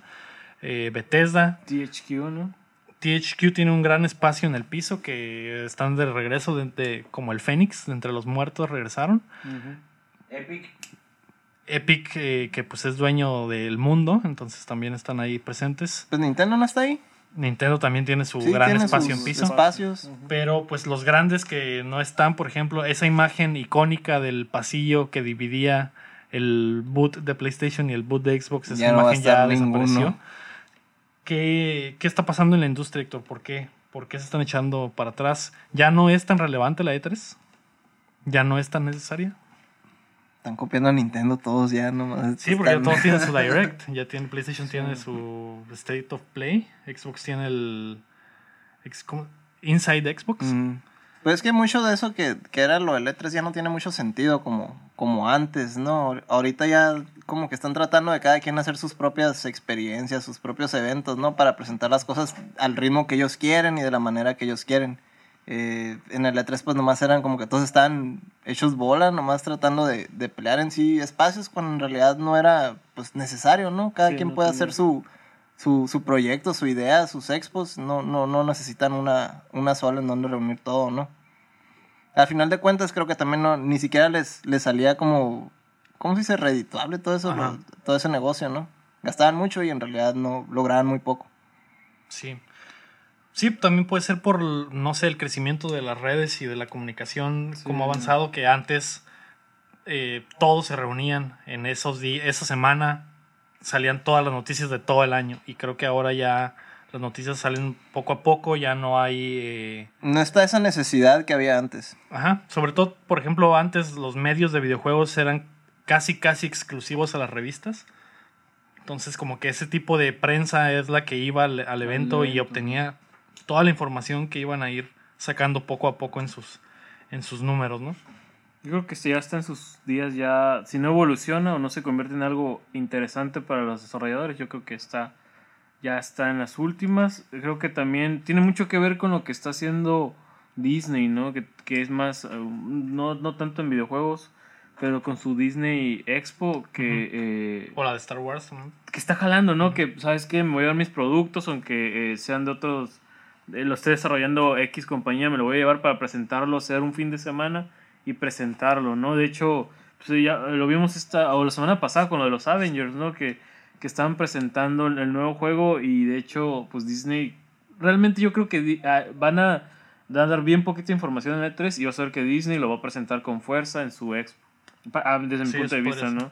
Igual Así- ya, ya Así como expe- presentaron el juego de Star Wars, Mm, lo presentaron en la expo de Star Wars. Que igual ya tuvieron, estuvieron experimentando, ¿no? Con, con este, vendiendo entradas al público general. Entonces probablemente a lo mejor se convierte en alguna especie de evento así como ya para el público general y ya no tanto como para, digamos, la para industria, ¿no?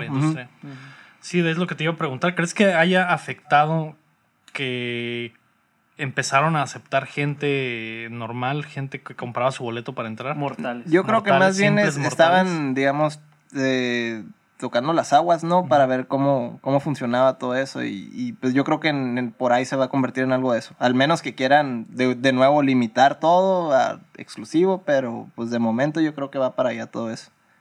Se va a convertir ya en un en una- evento en una abierto. Comic-Con de Ujú, videojuegos, por Exactamente. ejemplo, Uf, ya lo veo venir. Pues eh, es triste. Creo que eh, tú ya tuviste la oportunidad de ir en los años buenos. De hecho, te tocó ir en la Con E3 que presentaron la el revelación Play del Play 4. 4. Ujú. Eh, es- yo este año va a ser mi, la primera vez que voy a una E3. Eh, estoy un poco triste porque sé que es, sé que es, Es como que de las últimas. de las últimas y que ya no es lo mismo que era. Pero pues al menos tendré la, la experiencia de, De vivirlo pe- y pienso que hasta podría ser la última, ¿no? Por eso, por eso que contamos que eh, las empresas ya no necesitan de una gran exposición o de juntar a todos los medios en un solo lugar para sacar sus, su información o sus productos, porque pues en sus páginas lo hacen, en sus transmisiones de Twitch, sus transmisiones de, de YouTube hacen, eh, generan mucha más expectativa y mucha más audiencia, como por ejemplo esta semana con Death Stranding que mantuvo un stream de 24 horas preparando a la gente para la revelación del, del trailer y que durante esas horas que no había absolutamente nada más que manitas y ruidos raros en, el, en, el, en la pantalla, había 30 mil personas, 40 mil personas nada más Esperando, esperando a que, a que sucediera, ¿no? Entonces creo que ese tipo de gancho ya no es tan del E3, ya lo puedes hacer en cualquier eh, momento del año, ya no nada más en junio. Y creo que eso es lo que al final está pegando a, a la expo y que sí, yo creo que va a llegar el momento en el que se convierta en una Comic Con. Eso, de o se tienen que reinventar. Pues sí, o reinventarse, volver a cerrar, por ejemplo, yo creo que sí le debió de pegar a, a los, a, los, a las empresas el que empezara a entrar gente eh, de a pie, porque no, ellos no estaban haciendo o diseñando las experiencias de la E3 para que fuera gente en masa a, para el a usuario, verlo, ¿no? ¿no? Para el usuario normal. Y sin embargo, sí está bien, bien cuidado todo como para presentarlo precisamente a las masas, pero la idea era que no es para ellos, era... Era para gente específica que tiene un, un peso en la industria o que puede... les están vendiendo, digamos, el, el producto, pero a- a- interno, ¿no? Para hacer nuevas relaciones, nuevos negocios, este, y ya si abre, se lo abres al público general, pues ya es otra cosa, ya ya. pierde el sentido de lo que era la E3, ¿no? Al Sí. Pues bueno, eh, espero que no que no muera. Sí me gustaría que se reinventara, pero a como lo veo este año y a como han estado pasando las cosas, yo creo que sí esta va a ser, si no la última, la penúltima de la C3, porque despedida. Como tal, ¿no? como tal, como la conocemos y tal vez se convierta en algo más para, las, para los fans. Y pues estamos a días, cuando escuchen este podcast, el fin de semana comenzará la E3, comenzarán las revelaciones. Una de las grandes cosas de la E3 es todo el hype que se genera por los juegos que se se, que se anuncian. Eh, no tenemos, por ejemplo, de, de- de aquí para la segunda mitad del año eh, muchos juegos grandes que vengan, más que no sea Borderlands 3 y ahora Death Stranding. Y estoy seguro que esta semana nos vamos a enterar de otros que van a llegar, ¿no? Pokémon Go. Entonces quería hacer un, un juego, Omar, con estos chavos. Vamos a hacer unas predicciones sobre las ah, conferencias, las cinco conferencias importantes. Las vamos a repasar una por una. Vamos a hacer nuestras predicciones y cómo va a funcionar es, eh, les pasé las reglas a ustedes en la semana. Vamos a hacer una predicción lo, un poco lo más específica pos- posible y que sean cosas que sepamos que no sepamos que van a pasar. Eh, como por ejemplo el juego de Avengers que ya sabemos que lo van a mostrar. Sí, pero ya no pues vale. ya no nada. vale, ¿no? Pero cosas que no sabemos Y que van a traía- pasar. Traía el FIFA 20. Sí. Predi-. Mi predicción es que van a presentar el FIFA 2020. No, hombre. Eh, Cosas así es la que son El las que vamos a ver. Tour 2020. Lo vamos a manejar por puntos. Cada el siguiente programa revisaremos los resultados. Cada predicción correcta valdrá dos puntos. Puede ser que nuestras predicciones estén más o menos correctas Parciales. y lo debatiremos entre nosotros para decir si, si vale un punto o si no vale nada. Eh, entonces comenzamos ¿no? con las predicciones. Eh, la, primera, la primera actividad de la E3 el fin de semana comienza el sábado con EA, que no tendrá conferencia, pero realizará streams de juegos ya anunciados el sábado 8 a partir de las 9 de la mañana del Pacífico. Ya anunciaron qué juegos van a tener. Van a tener Star Wars Jedi Fallen Order, que probable- probablemente va a ser el más importante y la noticia que va a circular el día. Eh, van a hablar de Apex Legends, probablemente la segunda temporada del juego. Battlef- Battlefield 5, no sé si van a, a darle un reboot al, al- a su Battle Royale o algo así. También eh, van a presentar FIFA 20 para fans como Héctor. Van a presentar el Madden 20 y el Sims 4. No vamos a decir nada de ahí porque sabemos que no van a presentar nada específico más que esas cosas. La buena de todo el E3, la conferencia de las conferencias, va a ser la de Microsoft, que se, se es- espera que dure aproximadamente unas dos horas de contenido. Sí. Va a ser el domingo 9 a la 1 de la tarde del Pacífico. Comenzamos, Héctor, con las predicciones que nos vamos a ir una, una por una eh, para dar tres vueltas. Héctor, ¿cuál es tu primera predicción de la conferencia de Microsoft? Yo creo en un Fable 4. Creo en Maldita esta generación con un Fable 4. Otro tachado aquí en mi lista. Yo también lo traía en la lista. Es que la, la- lo del Fable tiene muerto desde el 2011. Es una franquicia muy querida y hay Se, siente- fuertes. se siente en el ambiente, ¿no? Que, Ajá, que lo van hay, a presentar. hay fuertes rumores de que están en desarrollo por los mismos de, de los de Forza, ¿no? Playground Games. Playground. Games. Tu predicción es que vamos a ver el trailer de Fable 4. Fable 4, no va a Fable ser. 4. No va a ser un Fable aparte. No, no, Fable no. 4. Sí, un otro, Ok. Otro número. Yo me voy a ir por la predicción de eh, lo que estamos hablando, de eh, que llega el Game Pass a PC y van a presentar el Master Chief Collection para PC. Va a llegar completo a PC. Ajá. Me No voy hay, con no, hay- no hay Halo en PC. Según yo, el Master Chief Collection ya estaba, pero no completo. No completo, ajá. Le faltaban algunos juegos. Sí, faltaban algunos. O sea, estamos hablando completo, un nuevo tráiler. Tu predicción es que va, Sí. antes de que salga el tráiler del próximo Halo que se llama... Infin- Infinite. Infinite. Infinite. Infinity. Y algo así. sí. ¿Cómo se llama el próximo Halo? Infinite. Infinite. Ah. Ahorita checamos. Ahorita va a checar Omar que tiene el mundo Y, en sus iba a manos. decir eso, ¿no? No, sí, me voy con esa, me voy con esa predicción. Se presenta el Master Chief Collection completo para PC y va a ser parte del Game Pass Sí. para PC. Creo que, creo que va a ser lo, la carta fuerte de este año del Game Pass. Porque si no está incluido, ¿verdad? Creo en el, en el para PC. El. Para PC no. Es Infinite. ¿Infinite? Ok. Eh, yo tenía la misma predicción que Héctor de principal. Eh, ahorita se me ocurrirá algo para cambiarla. Ya me la robó. Mi segunda Es predicción. muy buena, de hecho, sí, eh, yo también creo que eso va a pasar. Xbox eh, compró estudios el año pasado. Una de las partes fuertes de su, de su conferencia fue la presentación de sus estudios nuevos. Uno de esos estudios es Ninja Theory, que es el estudio que hizo Hellblade, si no Sacrifice. Mi teoría y mi predicción es que Ninja Theory mostrará su nuevo juego, va a ser una franquicia nueva y estará al nivel de Uncharted. Básicamente le estoy diciendo que Ninja Theory se va a convertir en el Naughty Dog, Naughty Dog de. Microsoft. Mm. Porque con, era, era un equipo muy pequeñito, con muy poco dinero, hicieron un buen juego de gran calidad como es el Hellblade. Creo que ya con todo el dinero de Xbox que les inyectaron y el soporte, creo que tienen las posibilidades para convertirse en un estudio grande que hace juegos eh, single player del nivel de un Uncharted. Esa es mi primera predicción. Esa es muy buena también. Tu segunda predicción para Xbox sector. Ah, pues yo creo que lo obvio sería que van a mostrar la, la nueva generación ¿no? del Xbox o por lo menos ya muchos más detalles, ¿no?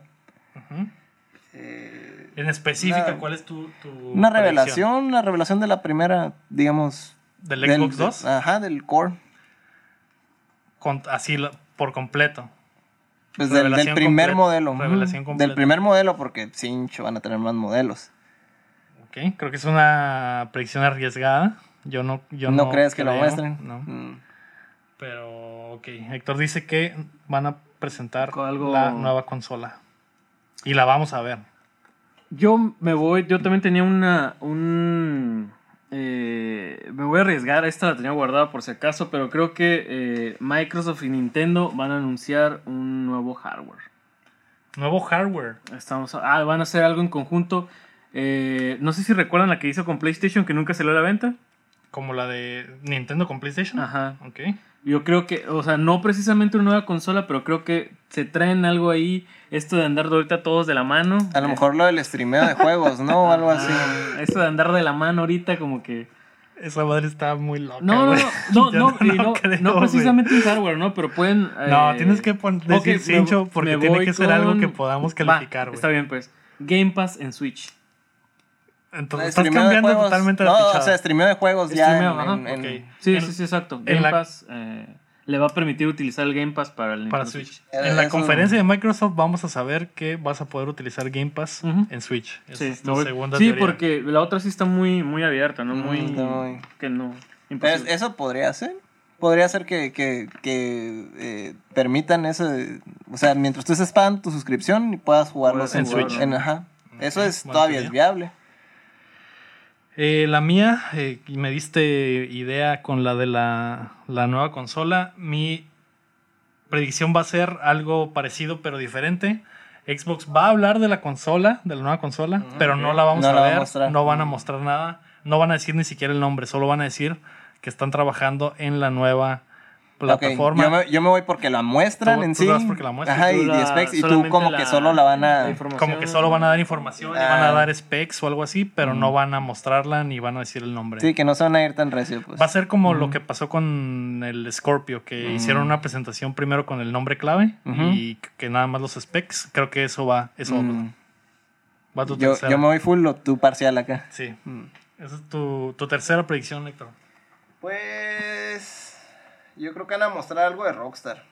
Ya sea un Grand Theft Auto, un Bully, un, algo de sus Max Tienes que ser, tienes que ser ganaste. específico, güey. Porque, porque Grand, si Theft Grand Theft Auto, Grand Theft ¿Qué Grand. Theft Auto? El que sigue, el El 6. seis. No, güey. Mejor me hubieras puesto Bully, güey. Sigue Bully en el. No sé. Sigue Bully. Bolly nunca va a regresar. Pero ajá, es, es que no, yo no me arriesgaría con, con tanto con Bully, pues, pero me voy más porque es Grand Theft Auto. Y, y si sí.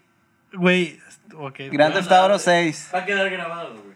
Va a quedar grabado. Siento que voy a ganar bien pelado, Omar. Estos güeyes se están yendo bien recio, güey. Grand Theft Auto 6. Rockstar tiene años que no muestra Yo sé que nada no muestran en nada. la C3. yo sé que no muestran nada, pero es, es una, o sea, estamos tratando de, es una predicción, de ¿no? pasarte de, de macana. Sí. Ok. Pues así debe de ser. Pues para hacer la tercera y más loca, creo que está legal. Rockstar va a presentar Grand Theft Auto 6 en el escenario de Microsoft. Tu No, tercera mira, predicción. y Pues no- eso es prácticamente lo que dije. Y no es por No, apoyar. no, te estoy repitiendo. está bien, Y no es para, por que quede, apoyar para que quede claro. Y no es por apoyar a Héctor, mira. Ya la tenías. Yo también me iba a arriesgar con eso, Héctor. Yo también creo Pero ya que te la ganaron. iba, eh, iba a arriesgarse con eso.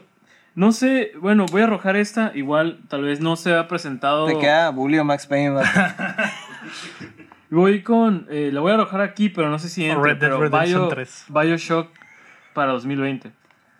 El, el nuevo Bioshock se va a presentar Ujú. en la conferencia de Xbox. Ujú, para 2020.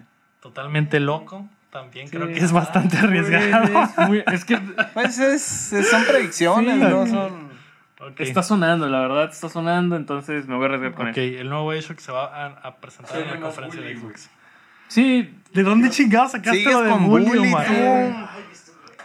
Si se presenta Bully, ¿tú traes, tú, tú traes Es predicciones, más, si se presenta Bully, él, él gana. sí. Así de fácil. Tú ganas 100 todo, puntos. Sí, Gana Sí. todo. Con- yo nomás tengo una. Bully, güey. Bully se va a presentar en la conferencia de Xbox. Ya con eso no importa lo que digamos nosotros, él gana, ¿eh? Eh, yo gano, Eh, güey. güey, si llega el momento en la puta conferencia que sale Bully 2, güey, una mamada, güey. Me voy a voltear la mesa, güey. Totalmente arriesgado. La, la mía, la tercera, es la más arriesgada de todas. Creo que me estoy pasando de chorizo, pero no tanto, güey. Creo que Xbox va a presentar a From Software como estudio first party, güey. Dijiste que no te estás pasando. Esa es mi tercera predicción y la más arriesgada. eh, ya sabemos que van a mostrar el nuevo juego que traen diseñando ahí con George R. R. Martin. Ujú. Eh, hay algunas murmuraciones ahí de que podría haber un trato especial. From Software va a ser presentado como estudio first Pues, party. De a lo Xbox. mejor podrían tener una exclusividad, pero dudo mucho que sean como first party. La Estaría bastante loco, ¿no? Estaría muy loco. A Xbox le ¿Quieres, hace falta. ¿quieres, un- quieres saber Xbox una predicción un segura? Va a haber otro Forza.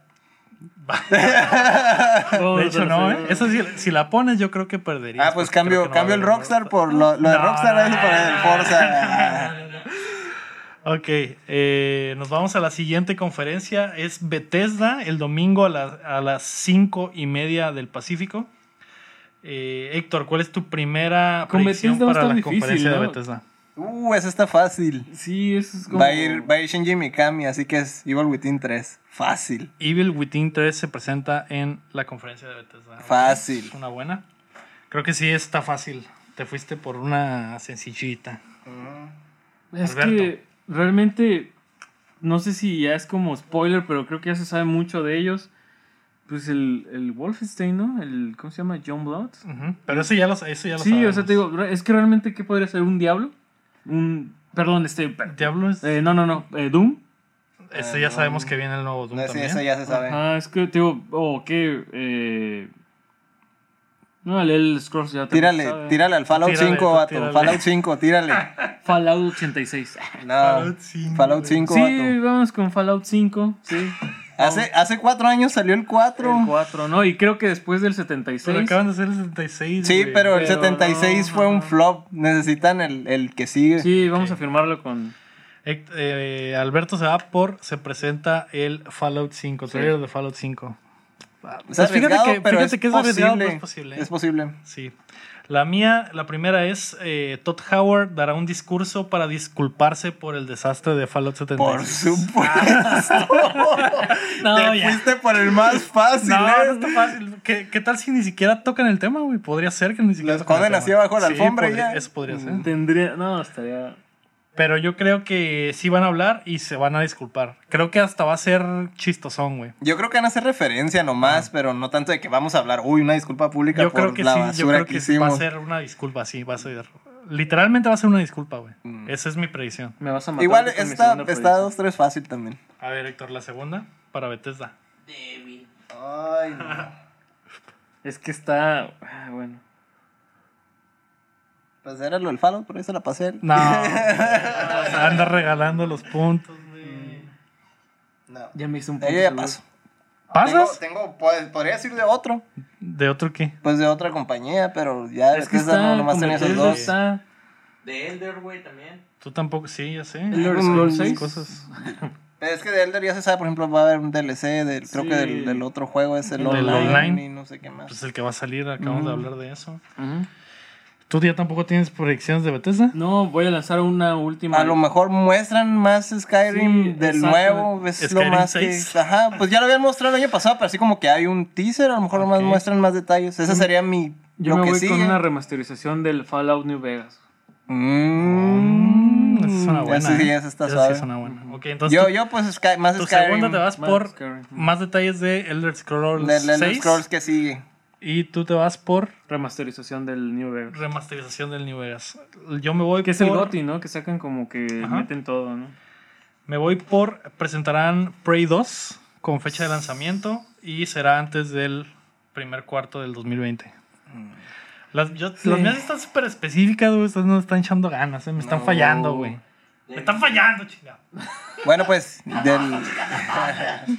Ok, la tercera. Invéntatela ya, chingue su madre.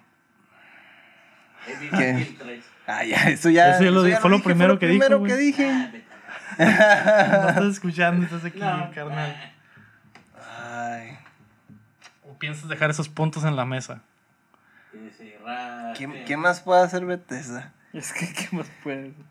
Van a hacer cosas chistosas. Piensa en sus conferencias pasadas. Han hecho tonterías. Ha habido bandas en vivo. Habido. Puede ser cualquier cosa, Pues, sí. A ver. En Bethesda. Otro, van a sacar, no sé, otro juego de teléfono.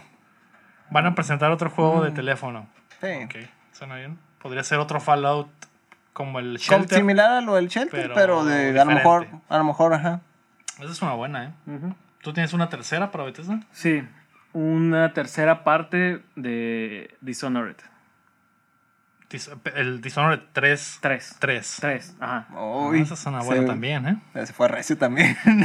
Dishonored 3. Sí, porque o sea, uh, eh, sacaron muchos como... sacaron uno, un, un como 2.5 que ya ni me acuerdo cómo se llamaba. sí, sí, ya. Pero Algo. sí, no era el, no era el 3. No era el 3 en sí.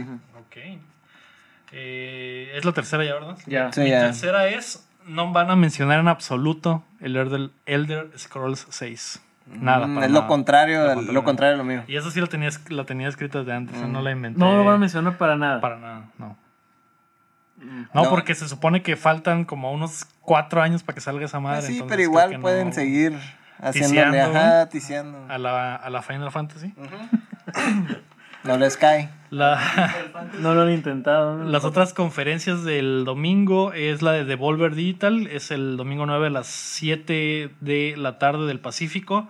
No tenemos predicciones porque ya sabemos que va a ser una locura como la continuación de su universo cinemático. El lunes eh, 10 a las 10 de la mañana del Pacífico, el PC Gaming Show. Sin predicciones porque, pues, eh, PC. Me imagino que van a Sí. anunciar un nuevo mouse. O Nuevo teclado ergonómico. así, güey. Ajá, Buscaminas 2, puede ser. O nuevas güey. tarjetas gráficas o lo mismo de gráfica, siempre. ajá. La nueva paquetería de Office. puede Ándale, ser. sí, muy importante. Retrocompatible. Eh, otra del lunes es la de Limited Run Games a las 12 del Pacífico, mediodía del Pacífico, también sin predicciones. Esta es la compañía que hace juegos eh, que solo son digitales, los hacen eh, versiones físicas, eh, muy poquitas copias, ¿no? Entonces te- tendrán ahí algunos anuncios. No, no dudo que dure unos 10, 15 minutos la conferencia, entonces no, no hay predicciones. La siguiente de las grandes es Ubisoft, el lunes 10 a la 1 de la tarde del Pacífico. Héctor, ¿cuál es tu primera predicción de Ubisoft? Splinter Cell. También fue la primera que me arrojó. Ok, pero es, ¿cuál es la predicción específica? Pues la revelación del Se revela. que existe. Que existe el nuevo Splinter Cell. Así es. Un nuevo juego, no remasterización. No, no, no Un juego. nuevo juego. Ok. La tuya, Alberto, tu primera de Ubisoft. Ya sé que no podemos meter Assassin's Creed aquí. Sí, Es no pedo, dale. ¿Sí? Odiamos Assassin's Creed aquí, pero Bueno, vámonos con Assassin's Creed ahora en la línea de Roma. Algo de referente con Roma. Algo de Roma. ¿Que no ya era ¿No se lo dice? No, lo dice es en Grecia. Grecia? Ujú. Ok. Apunta para allá por algo, por las eh, líneas que dejaron los últimos dos. Se presenta el nuevo Assassin's Creed y va a ser en Roma. ya- ya Según yo no va a haber. No Ya hubo en. Italia, ¿no? Y así. O sea, por Pero, pero tú lo dices como que en Ah, los tiempos porque ya ves que ahorita antiguos, es como ¿no? la trilogía del, Del del pasado. pasado. En Ok, Troya. algo así. Ok. No lo dudes. La mía, la primera es, van a presentar el Mario Rabbids 2 Mm, y será anunciado para Switch y Xbox One. Ese es muy bueno. Me- es creo que, muy me- bueno y muy creo que lo, lo de Mario Rabbids 2 es muy posible, pero me estoy quitando un punto ahí con lo que con lo de que va a ser para Xbox One también. Pero quiero creer. ¿Quieres creer? ¿Tienes fe? Nah. No, Yo yo no creo. Creo que sí lo- me voy a llevar un punto en esa nomás. Creo que es muy probable el, el Mario Rabbids, pero lo del, lo del que llegue a Xbox One también ya es el sueño, ¿no? Ujú. Tu segunda predicción de Ubisoft, Héctor. Mm, ¿Sí dijeron algo de Watch Dogs? Mm, no, no hay nada seguro. No hay nada seguro, pues Watch Hay, Dogs. hay murmuraciones, pero mira, no hay Watch nada Dogs seguro. 3. Watch Dogs 3. Ujú. Se presentará el tráiler de Watch Dogs 3. Tu pro- tu predicción. Revelación del juego. Me voy con For Honor. For Honor. ¿qué? El 2. For Honor 2. Ujú. Alberto se va con For Honor. Creo que también es una, una buena. Sí. Ok. La segunda mía es. eh, al, fin, al fin mostrarán el juego de Avatar en el que tienen años trabajando. el juego de Avatar será su debut. Como se viene la película el próximo año ya. Sí, güey. Desde hace dos años. Ese, ese juego va a salir el- a puro putazo para salir con la nueva movie. Esa es la, la proyección cómica tuya. No, güey, es una buena predicción que tiene. Ok. A ¿No ver, como la de Guerra Mundial Z? vente con tu tercera. Ajá, güey, es algo como lo de Guerra Mundial Z. Va a salir el juego miles de años después, pero va a coincidir con la, la segunda parte de Avatar, güey. Ok, me gusta, me gusta, está bien. Héctor. Me compro. La tercera. Ay. ¿Just Dance está muerto? No, Está no, más vivo que está nunca. vivo. vivo. Mm. Eso es obvio que van a Sí, presentar ese, ese Just ni al Dance. caso entonces. Just Dance World Pero Tour. puedes especificar algo ahí en World cuanto to a eso.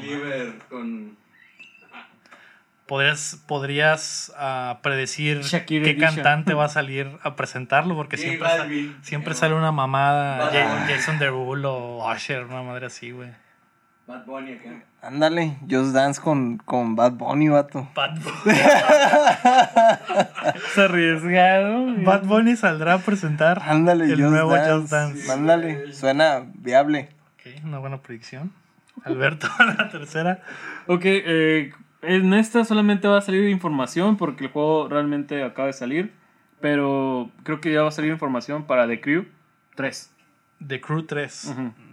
Solamente información. O sea, como detalles para la... Van a decir como que se está trabajando. Se está trabajando, ajá. el- Ok. Se está trabajando en The Crew 3. Ujú. Ok, la mía, la tercera, también tiene que ver con Splinter Cell. Presentará el nuevo Splinter Cell, pero le voy a dar la jiribilla para dife- diferenciarnos. El protagonista será de raza negra, güey. Mm, Porque es 2019. sí, porque sí, es lo correcto. Entonces siento que Sam Fisher va a ser el maestro y el aprendiz, el nuevo espía, va a ser una persona afroamericana Yo siento que... el- o mujer. o una mujer. Yo siento que el Splinter Cell primero le van a calar con, con una, con re- eh, una re- remasterización. De, a- de algún De alguno de los que ya están. Siento, la verdad, no sé por qué. Pues no sé. Porque me gusta esa idea, también la tuya. eh, De que van a cambiar ajá. totalmente el pedo. Pues esa es mi, mi predicción, mi tercera predicción. No como el Metal Gear 2, que empiezas con uno y Ándale, luego que- ya de y luego repente ya te estás lo usando. cambian a otro. Podrían aplicar eso mismo. Ándale, empiezas con. La siguiente de las conferencias y que no tendremos predicciones es el Kinda Funny Games Showcase. Será el lunes 10 a las 4 y media del Pacífico. Eh, será una presentación de 69 juegos eh, indies. Así que no, no es mucho No, que es tengamos como que, que predecir ahí. La siguiente es eh, la grande del lunes, la del horario estelar. Square Enix tendrá su conferencia el lunes 10 a las 6 de la tarde del Pacífico. Héctor, ¿cuál es tu primera predicción para Square Enix? Square Enix. Mm, A que saca juego de Avengers. Ya sabemos que el juego Eso de sí, eso Avengers ya va- se lo van a presentar. Eso ya se sabe. Me voy por. Por. ¿Hay algo de Tomb Raider? No hay nada. Nada así Nada seguro, ¿no? Pues Tomb Raider. Un nuevo Tomb Raider. Mm, el 4, ¿no? que sería el 4 de la nueva de la nueva línea. El último salió hace muy poco. ¿No te parece arriesgado? El año pasado. ¿O van a mencionar nada más que están A lo mejor trabajando? nomás mencionarlo. No, nada así, nada concreto. se van a mencionar que están trabajando en el nuevo. Estoy tratando de hacer paro porque siento que va a ganar bien pelada, güey. Tomb Raider. El nuevo Tomb Raider. Alberto, ¿cuál es tu primera con Square Enix? Eh, me voy a arriesgar también la información y. eh, es más, me voy a arriesgar concreto. Se van a ir con el PlayStation 5 con este título: Just Cause 5. Just Cause 5, también bastante arriesgado. El Just Cause 4 acaba de salir. Ujú. Van a Para, ajá, para mencionar que, para que van a empezar a trabajar con la nueva generación. Ok. Creo, bueno, eh, posible. Tienen que llenar mucho tiempo y tienen Ujú, solo dos cosas ahí buenas. Eh, mi primera es Octopath, Octopath Traveler 2. Será anunciado para todas las plataformas. No va a ser nada más para Switch. Eh, ajá. Ese ya tiene añitos. Ya, ya tiene. Ya hace falta un 2. Mejorado, corregido y aumentado. No creo. ¿No? Bueno, es la mía. Tu segunda con Square. No sé. A ver, la fecha de salida del, del 7. El primer capítulo. Me estás copiando, hijo de la chingada. No, ni estoy viendo tu desmadre. Digo que sale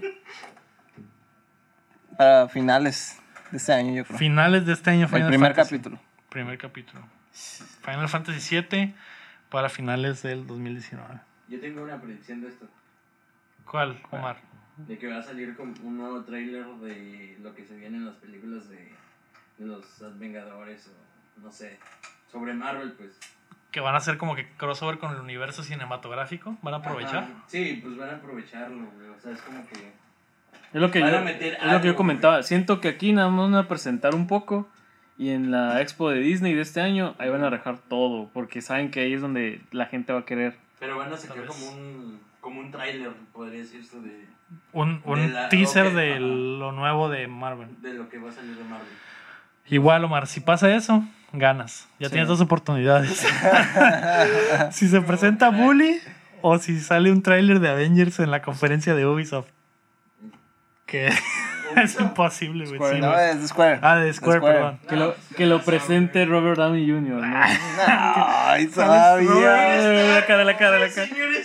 Va a salir Robert Downey Jr. en patineta a Todavía presentar. elevándolo a la décima potencia de lo increíble. Llora, si eso pasa, llora Omar. Voy a llorar. ¿Cuál fue tu, tu segunda predicción? Esta es muy difícil, pero creo que me costó ¿Dijiste, mucho. ¿Dijiste la segunda? No, voy con la segunda. Ah, ok. eh, Nier Automata 2. Mira, Automata. Es, es Eso buena, es ¿eh? buena. Y Ni siquiera lo no me pasó por la No, cabeza. tampoco, y sí. Sí, es muy probable. Ya es tiempo, ¿no? Ya tiempo. dos años. Y, Y, No, mames, todavía está bien. años, ¿no? Y de todas maneras está, está muy fuerte el hype todavía por, por ese juego. Es que un entonces, juegazo, güey. y todavía sigue el 2. es muy buena predicción. Muy buena predicción. Sí, no lo vi venir. La mía, la segunda, es también de Final Fantasy VII, pero la tenía diferente, Héctor. Yo digo que Final Fantasy VII parte 1 tendrá como fecha el primer cuarto Ah. del 2020. Tú y el siguiente cuarto. ¿Tu tercera predicción? Uf. RPGs, Avengers. Algo, algo de lo que tenían con Eidos. No sabría especificar sobre qué, pero. mm, Eidos Montreal. Eh, Creo que Eidos Montreal es el que está trabajando en Avengers. Creo. Mm, ¿Qué otros estudios sí. tiene? Pero más bien una franquicia de las que eran de Eidos. ¿Quién, ¿Quién más estaba? ¿Eran Hitman? El Hitman, ese, ese- esa franquicia ya la soltaron. Ya la- ah, ya vendieron, Ya ¿verdad? no es de ellos. Sí, Ujú. cierto, Desde ya que empezaron a hacer como estos los capítulos. ¿no? Ya la vendieron. ¿Cómo se llamaba ese juego que. El Rey León. Super Rey Nintendo. León. Está. Era Mientras Héctor piensa. Fear- algo, algo de Fear Effect. Ok. Fear Effect. Uy, muy buen juego. Algo, ¿Era, algo era lo de que Square sea. eso? Algo de Fear Effect. Era de Eidos. Ellos. Ok, algo de Fear Effect. ¿Tu tercera, Alberto? Ah, creo que con este te voy a fanear un poco porque me gustaría verlo, pero creo que me encantaría que remasterizaran el Parasite Eve. Mm, un remaster de Parasite Eve. También es Estaría bueno. muy bueno. Y esa sería, ese sí sería un anuncio de, Eso sí de muy- lunes en- por la noche, ¿eh? de horario estelar. Sí. Sí. Ah, mi tercera predicción, que pues me voy por la por algo sencillón, pero preciso. Avengers será un juego 100% online. Mm, Game as a Service. Ujú.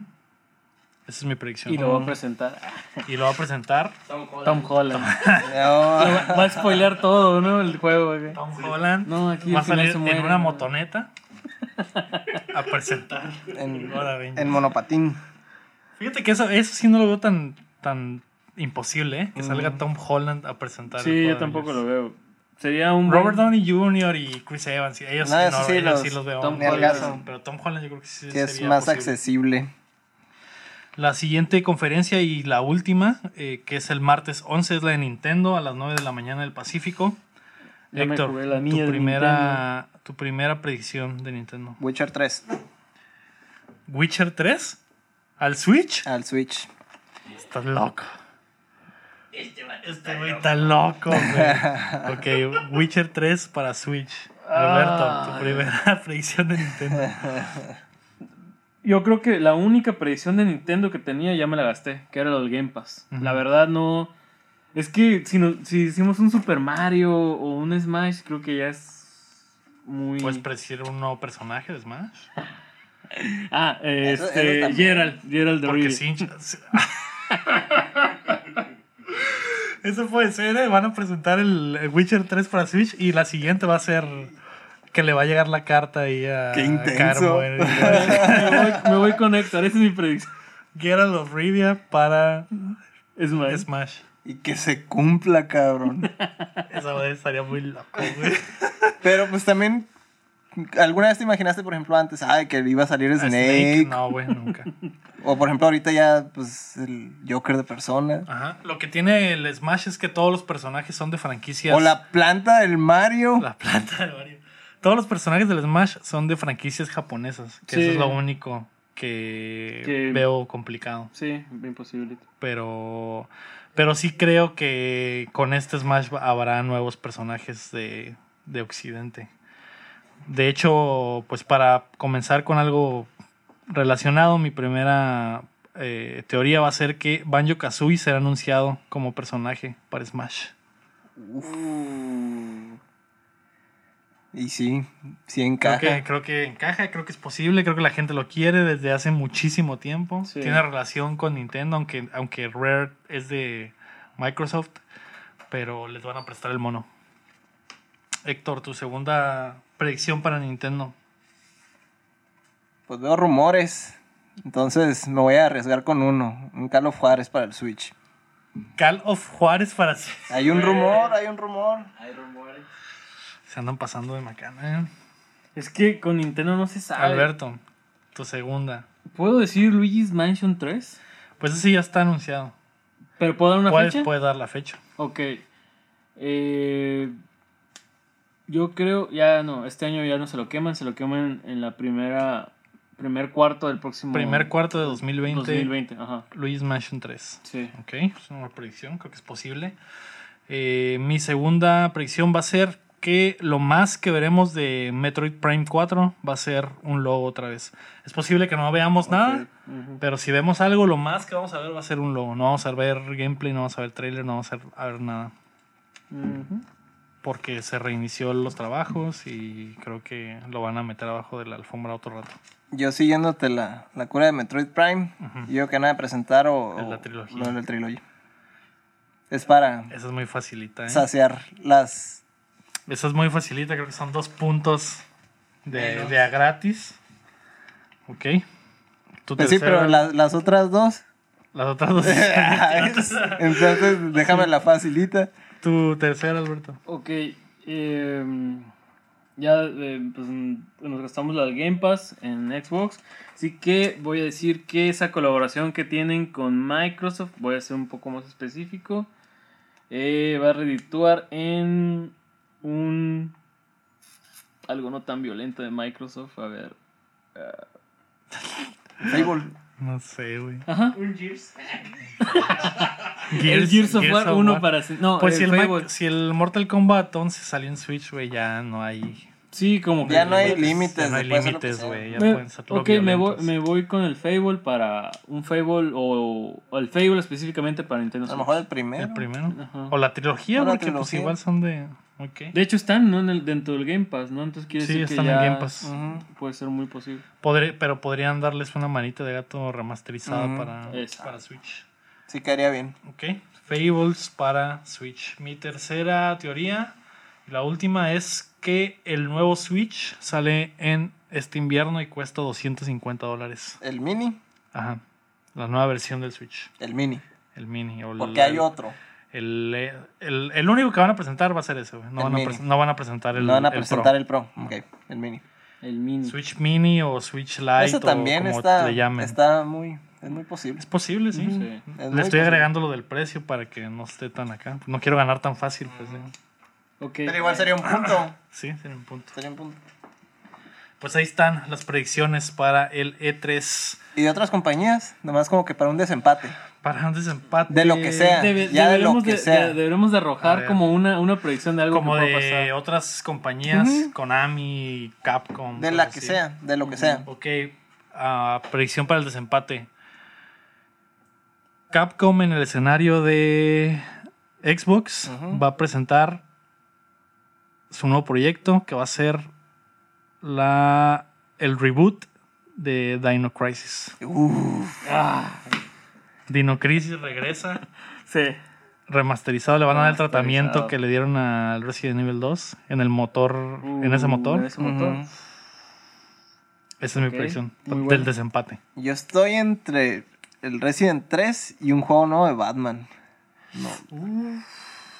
De hecho, Rocksteady tiene años trabajando En, en algo que nadie sabe Que qué nadie es. sabe y no han presentado. Yo digo que me voy por Batman. ¿no? Van a presentar algo del, del nuevo juego de Batman. De la, se rumora que es de la corte de los búhos. Así que por ahí me voy. Ah. Nuevo juego de Batman en el escenario que. Bueno, pues, Pues sol- es- solo se es- tendría que ser en el de Xbox, ¿no? Ok. Ok, Alberto, la del desempate. la del desempate. Vamos a fanear, voy a apoyar un poco. eh, La locura. La locura. Eh, yo creo que Sony, sin estar en la E3, la va a ganar lanzando un tráiler de Last of Us. Serían bastante chavalas, ¿eh? En lanzar un trailer de Last of Us. Bien bajo. Danos, pero danos el- el- las fechas para. Ah, ok. de- del sábado al. ¿A qué? ¿Al martes? Al martes, sí. Creo que el, O a- el- me voy con el lunes. El lunes. Del sábado al lunes. Ajá, de sábado al lunes presentarían el, el Last of Us 2. El tráiler ya. Con sea, fecha. Con fecha. Y creo que la fecha la que tú diste el programa Primer que- cuarto del Ujú. 2020. Eh, también Sí, suena, bien. suena bien, Ujú. suena bien. Pues ahí están nuestras predicciones. Las vamos a apuntar para, para tenerlas a la mano. La y, próxima semana nos vamos a estar y la riendo. próxima Unas- semana reírnos de nuestra estupidez, Unas, unas bien locas y ¿Una otras. A ver, Omar, A ver, tu, ter- otra. tu tercera bala para No, ganar no, por no, completo. no, no. ah, es una, una en serio. Gerard de No, Rivia. no, no. ¿Cuál es? Que se van a suscribir más personas al canal. Ah. Muy bien, muy bien. Claro. Omar predice que se van a suscribir más personas al canal. Pero eso no es de la 3, vato. Puede ser, porque con el E3 vamos a, tener mucho movimiento. De hecho, Puede les ser, quería anunciar que como me voy a lanzar para allá, voy a estar subiendo cosas, voy a probar cosas eh, antes que nadie. Así que Con la próxima, de- no sé si la de- próxima de- o hasta la siguiente semana les cuente aquí en el podcast o hagamos algo especial por eso. Con algo de suerte consigues algo de. Con algo de suerte consigo Video. algo de video. Con algo de o suerte algo de- podrás jugar con Gerald de Rivia en Smash. con algo de suerte o podría conseguir algo de swag para rifarlo entre la gente del- de la página y que nos escucha. Eh, pues ahí está, ¿no? Esta semana tendremos mucha chamba, vamos a estar ahí metiéndole a la página entre Alberto y, y su servidor. Y, Y, yo Héctor tratar de meterle aquí comprar- al, al equipo, comprar más- más a la infraestructura. Tenemos- todos tenemos trabajo. Todos tenemos trabajo Yo- que hacer. Voy a tratar de meter a la infraestructura aquí para, pues, para estar más cómodos, ¿no? Sí, seguiremos adelante porque pueden ver que estamos sudando como cerdos. Y el aquí verano todos- ya empezó. Y no es estamos precisamente todos- por las predicciones, ¿no? y estamos ¿Qué le voy a decir al Lego ahorita? no? Para la gente que no sabe, que nos escucha en otras partes del mundo, Aquí hace mucho calor. en Mexicali, la ciudad en la que nos encontramos, es una de las ciudades más calientes del mundo. No solo por su gente cachonda, sino Sí. por, por la temperatura que llega a los Se- 50 se a grados centígrados. Por por el la calle. maldito calentamiento global. El maldito calentamiento global nos está afectando más que nada. Eh, aún eh, va empezando el verano y ya tenemos temperaturas un poco altas. De ese sentido. Y Ah, pero la semana pasada hacía frío. La semana ¿Y pasada. qué decíamos? no? Ajá, es una, es una de las cosas que tiene Mexicali. Que Es muy extremo. Un día hace frío y al siguiente hace calor y Y siguiente al llueve siguiente. y al siguiente hace un putero de viento y ah, mamadas. Pero bueno. Eh, Vengan a Mexicali. Vengan, visiten, visit Visiten Mexicali. Omar, ¿cuánto llevamos, eh? Llevamos, ahorita te digo, Porque la neta, Ya perdió la cuenta. una hora. una con hora 35. con 35. No, ya. La neta, estoy a punto de perder eh, El, el conocimiento. el conocimiento. sí, güey. ¿Por qué no hablamos rápido de otras cosas, Omar? Perdón que te robe tu frase, güey, pero, Pero rápido. pero ya. ¡Ah, sí! Héctor, ¿qué hiciste en la semana que viste? Fue un concierto ¿Qué concierto? de un ex vocalista de los Misfits. Mm, Cantó durante dos horas. ¿Está bien para estar ruco? Como Chente, mientras no dejen de aplaudir, aplaudir no dejo de cantar. Ándale. Como 80. Se echó, se echó, pues, casi los dos álbumes donde, donde participó con, con los Misfits. ¿No es ilegal ¿Qué? Que él cante las rolas de los Mis- Misfits? Pues a lo mejor trae algún trato porque son, son las que Solo las que él- coescribió, ajá, Ah, na- nada de clásicos, sino las con las que trabajó en la época con, con ellos en los noventas. ¿Y tiene cosas de solista? Tiene cosas de solista, pero no fue lo que, vale lo que trajo. Eso no fue lo que vendieron. Vinieron a, a vender los, los dos álbumes donde trabajó. Y casi los acaba. Le faltaron como dos canciones. Para pero de todas formas, ajá, para que fuera todo, pero como que tenían prisa porque ya se tenía que ir, ¿no? Por lo del vuelo. Pero sí, muy, muy buen concierto. Sí, vuelvo a ir. 10 de 10. Muy bien. Ok. ¿Tú, Alberto, qué hiciste en la semana? Terminar de ver Doom Patrol de DC. ¿Paw Patrol? Pop.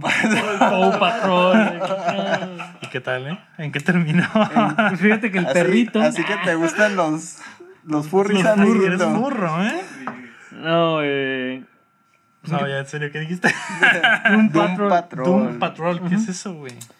Mira, eh, para, la para dar un resumen rápido, ellos, eh, saben, es una serie de cómics de un equipo de superhéroes de los 80s, donde re- realmente ellos eran como los X-Men. Se, se tiene muy, eh, cre- es una creencia cultural que ellos crearon a los X-Men porque son eh, los marginados, los superhéroes marginados que se juntan para hacer cosas buenas y es la carta fuerte de DC en su streaming ahorita. De hecho, creo que, eh, si no mal recuerdo, hasta ahorita... En hasta la plataforma de streaming de DC. que tienen ahorita, ok. es la, es la ¿Y serie. es live action, no es animada? Eh, no, es, es. Perdón, es, la, es personajes reales. De hecho, recuperan a muchos actores muy conocidos. Por ejemplo, el eh, Robotman, que es de los principales, es Brendan Fraser. Oh, Ah, caray. regresó en forma de. Un Fichas. personajazo, de verdad. Y de hecho ¿Está, está. ¿Está gordo todavía? Sí, pero el problema es que es un robot. O sea, aquí Ah, está todo sí. el tiempo acá. Y de hecho, mis con lonjas. respetos, eh, mis se, respetos para. se le salen así las lonjas por las Por las Sí, no. Eh, Recuerdan también, no sé si vieron a Two and a Half Men, es eh, la- una de las novias de Alan, eh, Candy. Una de las nueve. Ah, de Alan. Ah, de Alan, Alan ya, ya, ya. Yo iba a decir, no mames, ¿cómo No, no? sé, güey, tenía una por episodio. no, eh, la, Candy. la que estaba tontita, ¿no? Ah, exactamente, también es eh, protagonista acá. Y también el protagonista de White Collar también eh, tiene un papel muy controversial aquí que muchos no están no les está gustando porque es eh, pues la apuesta fuerte de ser inclusivo de DC es un superhéroe gay. Entonces está como que Mm. ahí Son están diciendo inclusivos. Y luego ahorita en, en Mm, el y ahorita mes. en el mes. Sí, exacto, ¿no? Con razón, güey. Ah, pues sí, ya me interesó, ¿eh? Es muy es- está muy bueno la verdad. Ya me interesó y te me quedas viendo. Y... Muy bien. No, No, está bien, no tenemos nada en contra de. Sí, no, igual se lo pueden ver, la verdad se los recomiendo si les gusta. Es como un giro a todo ese. Si ya los tienen bien harto los superhéroes, de verdad, ese tipo de Si series. ya, ayudan. si ya los tienen harto los superhéroes, vean Va- esta vean serie de más superhéroes. superhéroes. superhéroes, pero que no son No, no, es que no, es que realmente. no- Es eh, algo diferente. Es que lo no es, no es lo tradicional, ¿no? es sí, lo que está es como historias más oscuras. Es algo al estilo de Watchmen. Mm. Como que ese tipo Y fíjate de que. Watchmen es, ajá, como. Ellos son superhéroes, estos todavía no tanto. fíjate. Ah, Ah, ok. Sí, no, y inclusive hacen muchas burlas de ese mundo. O sea, existe Superman, Batman en ese mundo. Y es como que, ay, sí, como que no que trato de ser como ellos. Mm. O sea, es algo, algo fresco, ¿verdad? Dentro de Como todo tipo esto. Gotham. No, pero Gotham es una. Sí, pero pues. una- Ajá, sí, es un. De ¿Cómo se llama? es de- Es que, es que sí, estos son.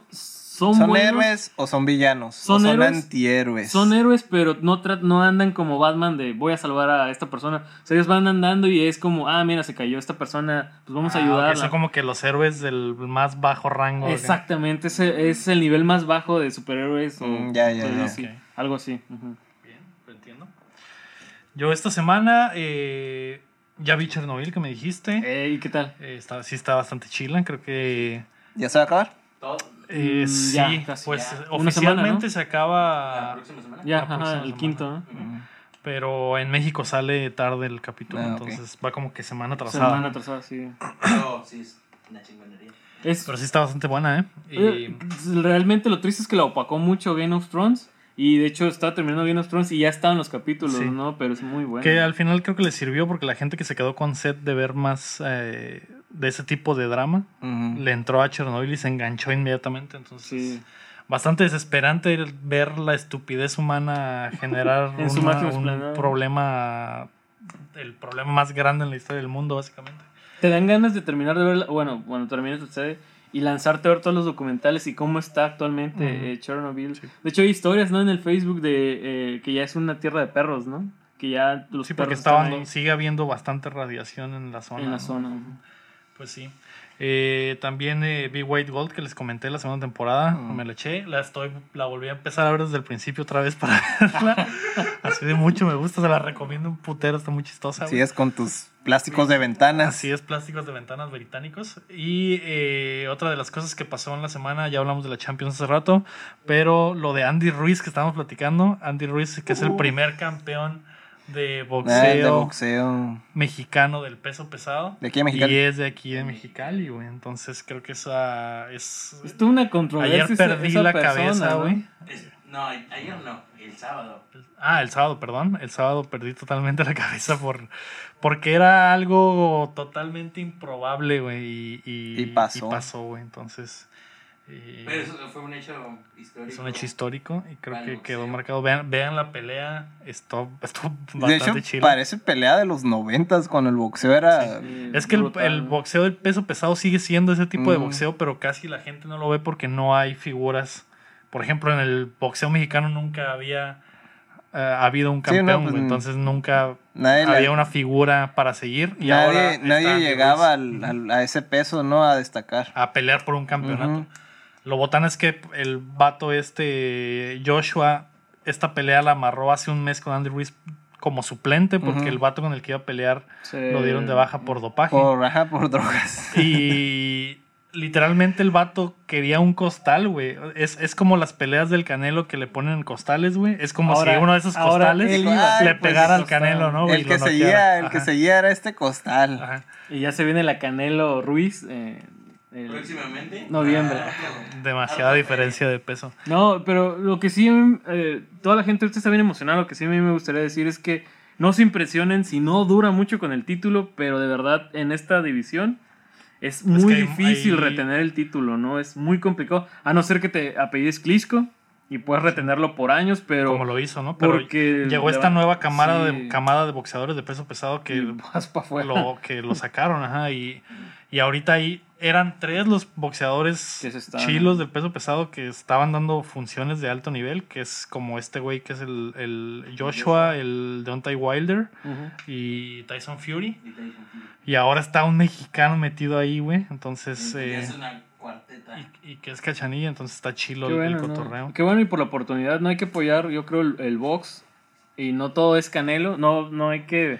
No hay que eh, como que la gente se disolucione porque piensen que porque está el Canelo es todo el box. Hay muchos buenos es que el, box está hecho mierda, güey. La- la- Sí, siendo honestos, está- Muy hay está muy monetizado y hay muchos intereses en juego y vemos figuras como las del Canelo que básicamente le ponen peleas a modo, güey.